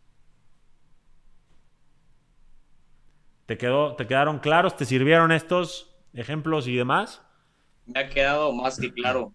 Les agradezco a ustedes dos y voy a poner en práctica lo que ustedes me han aconsejado. Ya tomé nota aquí y gracias. Buenísimo. Nuestra admiración conjunta para ti como, como ahora el líder en tu casa. Ojalá que seas una persona que aporte mucho, principalmente a ti y después a los tuyos. Eh, muchas gracias eh, a todas las tres de Constelación. Todavía no terminamos, mi Quique. Tengo básicamente, bueno, antes que nada, déjame invitar a las personas que quieran platicar con, con expertos o líderes de opinión o celebridades, así como en este caso hoy lo ha sido tú, a que se inscriban en el enlace que está debajo de este episodio eh, para que puedan ingresar a Constelación, que es mi membresía, que es donde está mi comunidad más exclusiva, donde tienen contenido que nunca van a ver en redes sociales, eh, acceso a mis eventos en vivo, sin costo, eh, acceso a este tipo de sesiones de preguntas y respuestas y además a las primicias de estos episodios. Entonces, si quieren estar por menos de lo que te cuesta una pizza al mes, pues nada más ahí el enlace que está debajo de este episodio y pueden platicar con celebridades y personalidades como Quique. Quique, consejos chingones. ¿Estás listo? Venga. Va. Conquistar tu mundo, para mí son cuatro pilares. Cerrar ciclos, eh, mejorar tu ser, lograr tu mejor versión, alcanzar tus metas y mejorar tus relaciones, ser mejor en tus relaciones. Entonces vamos, me vas a dar uno por cada uno y me quiero que me des dos en tema de emprendimiento y, libertad financiera. Pero cerrar ciclos. te voy a poner un caso específico. ¿Te late? Sí. Ruptura o pérdida, ya sea por muerte o porque simplemente ya no funcionó. ¿Cómo superar a alguien más rápido? Eh, permítete sentir el sentimiento. O sea, no lo rechaces, no quieras que se vaya, no quieras ya superarlo. Quédate con la emoción, siéntela y solo pregúntale a la emoción qué mensaje trae para ti, porque trae un mensaje de carencia, trae un mensaje de dependencia, trae un mensaje de algo que tú crees que necesitas para ser feliz, que no está siendo cumplido, escúchalo, ¿ok? Número uno. Ok. ¿va? Y número dos, em, esos procesos te están enseñando a soltar para que puedas seguir creciendo, construyendo y evolucionando. Entonces, em, permítete dejar atrás o dejar morir, inclusive diría, la versión de ti que te sirvió para llegar hasta donde estás, pero que ya no te está sirviendo. Entonces, permite que esa parte de ti muera para que pueda, como el fénix, renacer una versión más poderosa de ti. Me encanta. Me encanta y ahora entonces, suponiendo que ya cerraste ciclo y quieres reconstruir o construir tu mejor versión, ¿cuáles serían dos consejos infalibles para aumentar tu amor propio, que es un tema que salió mucho hoy? Para aumentar tu amor propio, lo primero es aprende a aceptarte incondicionalmente. Ahora, aceptarte no quiere decir conformarte, no quiere decir ya no quieras nada más, no quiere, no quiere decir ya no busques más prosperidad, más amor, más abundancia. Eh, aceptarte significa ya estás en el mejor lugar para vivir y aprender todo lo que tienes que aprender. No es un error. Aunque tú digas, es que me falta eso, que no tengo lo otro, es que no tengo, eh, quisiera que tuviera más de esto. No, ya estás en el mejor lugar para aprender lo que te tocó venir a aprender. Entonces, ah, agradece y acepta incondicionalmente tu realidad. Y en lugar de rechazarla, aprende a eh, absorberla, vivir la experiencia. Porque estás teniendo una experiencia única que nadie más. Y a partir de ahí, entonces la pregunta se vuelve, ok, ¿qué más quiero? No porque lo necesites, sino porque qué más quiero vivir, qué más quiero experimentar. Porque a veces andamos por la vida creyendo que, es como una carrera, tratando de llegar a algún lugar que no es aquí, cuando lo único que tenemos es aquí. Claro. Y ahora. Porque, porque andamos corriendo como si el propósito fuera llegar a algún lugar que es donde no estamos, cuando ya estamos. Ok, quieres mejorar tus circunstancias, lo que sea mejorar para ti. Venga, toma una decisión que hoy te haga mejor que ayer. Hoy te acerque más que ayer. Pero es hoy. ¿No? Totalmente. No creas que la felicidad es algo que va a llegar en algún momento, algún día. La felicidad es aquí y ahora. Me encanta. O sea, resumiendo, dos claves infalibles para aumentar tu amor propio. Acéptate incondicionalmente porque la aceptación abre la puerta al cambio. Y vive aquí ahora. Vive aquí ahora y a partir de ahí define hacia dónde quieres ir, disfrutando el proceso. Y no porque necesites llegar a algún lugar para ser exitoso, validado, amado, sino porque ya eres exitoso, ya eres amado, ya eres validado. Ahora, ¿qué más quieres vivir? Sí, se nos olvida que muchas veces el simple hecho de estar vivos ya es un, Ya es un éxito. milagro, es un éxito. Respira, disfruta. ¿Cuándo fue la última vez que te detu- detuviste a disfrutar una, una inhalación? ¡Wow! Puedo respirar. Todo el equipo. Sí, 100%. Mira, de entrada damos por hecho muchas cosas que no valoramos hasta que las perdemos, ¿no? Sí. Cuando estamos enfermos, cuando nos duele una muela, cuando no podemos dormir o cuando se nos va alguien. Hay que valorar más lo que somos, lo que tenemos ya. Eso es vivir en abundancia, no estar esperando Exacto, eso es lo que no tenemos, porque eso es vivir en carencia. Estar viendo hacia lo que no tenemos.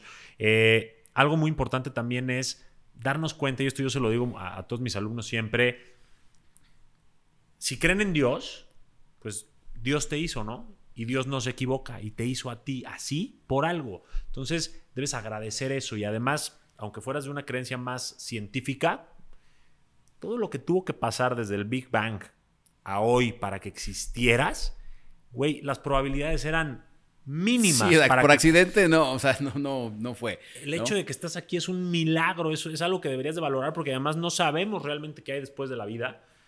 Y esta es la única oportunidad que tienes y probablemente tendrás de disfrutar lo que eres y lo que vives. Así crees en una vida, en múltiples vidas. Lo que sí podemos decir es que esta vida solo vas a vivir una vez, ¿no? 100%. Con esta conciencia, con este nombre, con este cuerpo, seguramente nada más va a ser una vez. Así que disfrútenla. Me encanta. Este, Quique, en el tema relaciones, dame la clave más importante que tengas para tener mejores relaciones. Que para tener mejores relaciones. Con tu eh, pareja. eh, claro, con tu pareja. em, no es buscar cómo la otra persona va a hacerte más feliz, ni cómo tú a ellos. Eh, la clave para mejorar una relación es cada uno ver hacia adentro, lograr su siguiente nivel de amor propio y de abundancia y de expresión y decirle al otro, mira, nos vemos en el siguiente nivel. O sea, yo trabajo en mí, yo me encargo de yo ser mi mejor versión para enamorarte, tú encárgate de lo mismo y nos vemos en el siguiente nivel. Me encanta. Trabajar constantemente en crecer como personas para como consecuencia crecer como pareja. Así es, no al Me revés. encantó, me encantó, no le sumo nada. Eh, y, y bueno, ahora quiero hablar de las metas. Quiero hablar de las metas específicamente para lograr libertad financiera. Quiero, porque cualquier cosa puede ser una meta, pero yo quiero hoy hablar de, de lograr libertad financiera porque hoy hablamos de tus inversiones, de tus cursos, de todo el tema de- del Bitcoin, ¿no? Entonces, ¿qué le recomiendas a las personas que quieren empezar a ser más libres financieramente y todavía no entienden del Bitcoin o no pueden invertir un dinero extra en un restaurante? ¿Qué primeros pasos les recomendarías que hicieran para encaminarse hacia una libertad financiera? En cuanto a la mentalidad de inversión, porque todo es una inversión, hasta nuestro tiempo es una inversión, ¿no? To- eh, Siempre que un mentor mío decía, todo el tiempo estás cambiando tu tiempo de vida por experiencias, ¿no? Vida por 100%. experiencias. Todo este tiempo estás invirtiendo y estás obteniendo algo a cambio. Yo invierto tiempo con mis hijos, recibo un montón de eh, nutrición eh, emocional y, demás. Em, entonces, hablando de invertir dinero en este sentido, em, invierte primero en tu educación. Y con educación no me refiero a ir a la universidad, si, bueno, si eso es, es lo que quieres, está bien, pero educación me refiero a júntate con personas que tengan una perspectiva un contexto eh, Mayor que el tuyo. ajá, mayor que, que el tuyo para ayudarte a, a llegar a donde quieres llegar. Eso fue lo, lo más importante para mí, fue lo primero que hice invertir en mi educación. Y no necesariamente en la, la educación formal, sino en encontrar mentores, en encontrar eh, quién, te- quién ya se sabía el, el caminito, el mapa, quién tiene el mapa del tesoro. ¿Quién ya logró lo que tú ¿Quién ya lo lograr? logró? Exactamente. ¿Quién ya lo tiene? ¿no? Entonces, invierte en tu educación, en educar a ti mismo. Em, a partir de ahí, número dos, empieza a invertir en tu fuente de ingresos. O sea, en cómo me hago mejor, cómo sirvo más, cómo sirvo más profundamente, cómo me vuelvo único en mi área. Porque eso es al final del día lo que va a hacer que te paguen más.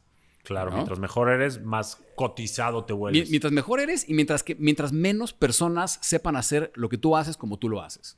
Pueden haber 40 mil pizzerías allá afuera, pero si tu pizzería tiene la salsa secreta que nadie más sabe igualar, van a venir contigo. ¿verdad? 100%. Entonces, eh, pregúntate cuántas personas saben hacer lo que yo hago. Si son demasiadas y no soy nada extraordinario, solo soy uno más, te van a pagar como uno más. Entonces, empieza a trabajar en eso. ¿Cómo me especializo? ¿Cómo incremento mi capacidad para servir? Y luego a partir de ahí, eh, ya que empiezas a ganar un montón de dinero, ahora sí puedes empezar a preguntarte en dónde lo invierto, en dónde lo meto. Claro. Um, pero ese es como el caminito. Primero invierte en tu mente.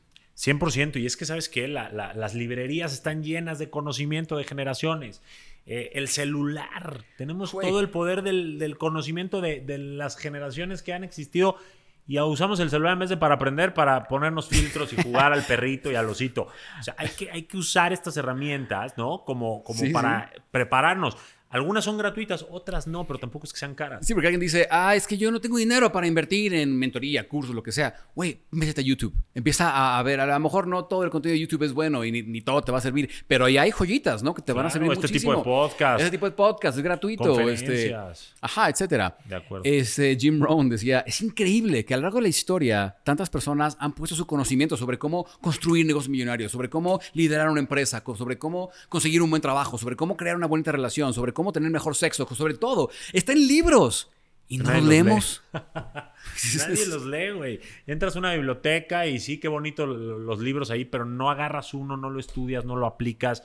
Lo mismo los cursos. Entonces, las herramientas, las claves, las respuestas ya están ahí. O sea, mucha gente ya ha vivido lo que tú quieres empezar a vivir. Apréndeles, ¿no? Esos son los famosos mentores, porque ahora se confunde mucho, Kike, y a nosotros nos ha afectado un poco que un mentor es un vendehumos. Ah. Que somos los típicos, ya sabemos quiénes, este, emprende, emprende, emprende, y yo te enseño cómo. tú puedes, eres millonario. Y vendes el humo de que gracias a tu curso van a ser millonarios o felices o lo que sea, cuando sabemos que no es así, que hay un proceso y gracias a testimonios como el que nos dieron hoy las estrellas de constelación, sí funcionan. No todos los mentores somos vendehumos. Sí. Más bien, yo creo que muchos alumnos no aplican lo aprendido. Yo creo que demasiadas personas están buscando la pastilla mágica y hay quienes aprovechan de esa mentalidad y te ofrecen la pastilla mágica que no existe. Siempre antes de eh, crear una mentoría, un entrenamiento o ofrecerlo, siempre les digo a las personas, hey, si eres de las personas que está buscando la pastilla mágica, tragarte algo y esperar a que lleguen los millones, esperar a que llegue la pareja ideal, esperar a que llegue el mejor sexo, mejor... Güey, mejor no te metas. Mejor o sea, porque esto va a requerir de que te eches un clavado a tu interior, sanes y resuelvas cosas que no has resuelto, toma esa acción incómoda y te conviertas en la persona que estás destinado a ser, pero no va a suceder con una pastilla mágica. De acuerdísimo. Yo nada más complementaría para lograr libertad financiera. Lo que estén ganando hoy, traten de administrarlo de tal manera que gasten menos de lo que ganan 100%, totalmente. y traten de generar ingresos paralelos a lo que ya hacen. Por ejemplo, si a lo mejor estás de 8 a 8 en la oficina, pero puedes dedicarle dos horas a tu Instagram porque haces pasteles riquísimos y empezar a vender pasteles, eventualmente a lo mejor los pasteles superan lo que ganas en tu trabajo de oficina, puedes independizarte o tener dos ingresos y al rato eh, ser más libre financieramente. Cada quien va a encontrar su fórmula, pero, pero creo que se puede. Hay mucha gente que va a decir, a mí apenas si me alcanza para cubrir mis gastos, ¿cómo quieres que gaste menos? Traten de, de administrarse, siempre hay formas. Léanse El hombre más rico de Babilonia. Buenísimo. Ahí por un buenísimo ejemplo de eso. Ay, es que yo no puedo para mis gastos. Hay alguien que vive con menos que tú. 100%, buenísimo. Con eso cierro, Quique. Este, gracias, gracias por tanto valor, gracias por haber venido, gracias por responder todas estas preguntas que tuvieron eh, los miembros de mi comunidad. Y pues nos vemos pronto en otro episodio porque tenemos mucho que seguir platicando. Mucho que platicar. Quique Delgadillo, algo que quieras decir, algún proyecto que traigas en puerta, algo, eh, tus redes sociales las vamos a poner acá y todo, pero alguna cosa que quieras que, que la gente esté pendiente. Am, no, no, ahorita no tenemos nada en particular, solo si quieren síganme en mis redes, siempre ten- hablamos de todos estos temas que me encantan, un día también te, te voy a invitar a ti para que compartas ahí con nosotros Feliz. y pues nada, em, pierdan el miedo al cambio, expandan su energía, hagan cosas diferentes y tomen decisiones. Buenísimo, pues ya está, Quique Delgadillo, muchísimas gracias. Nos vemos pronto, gente.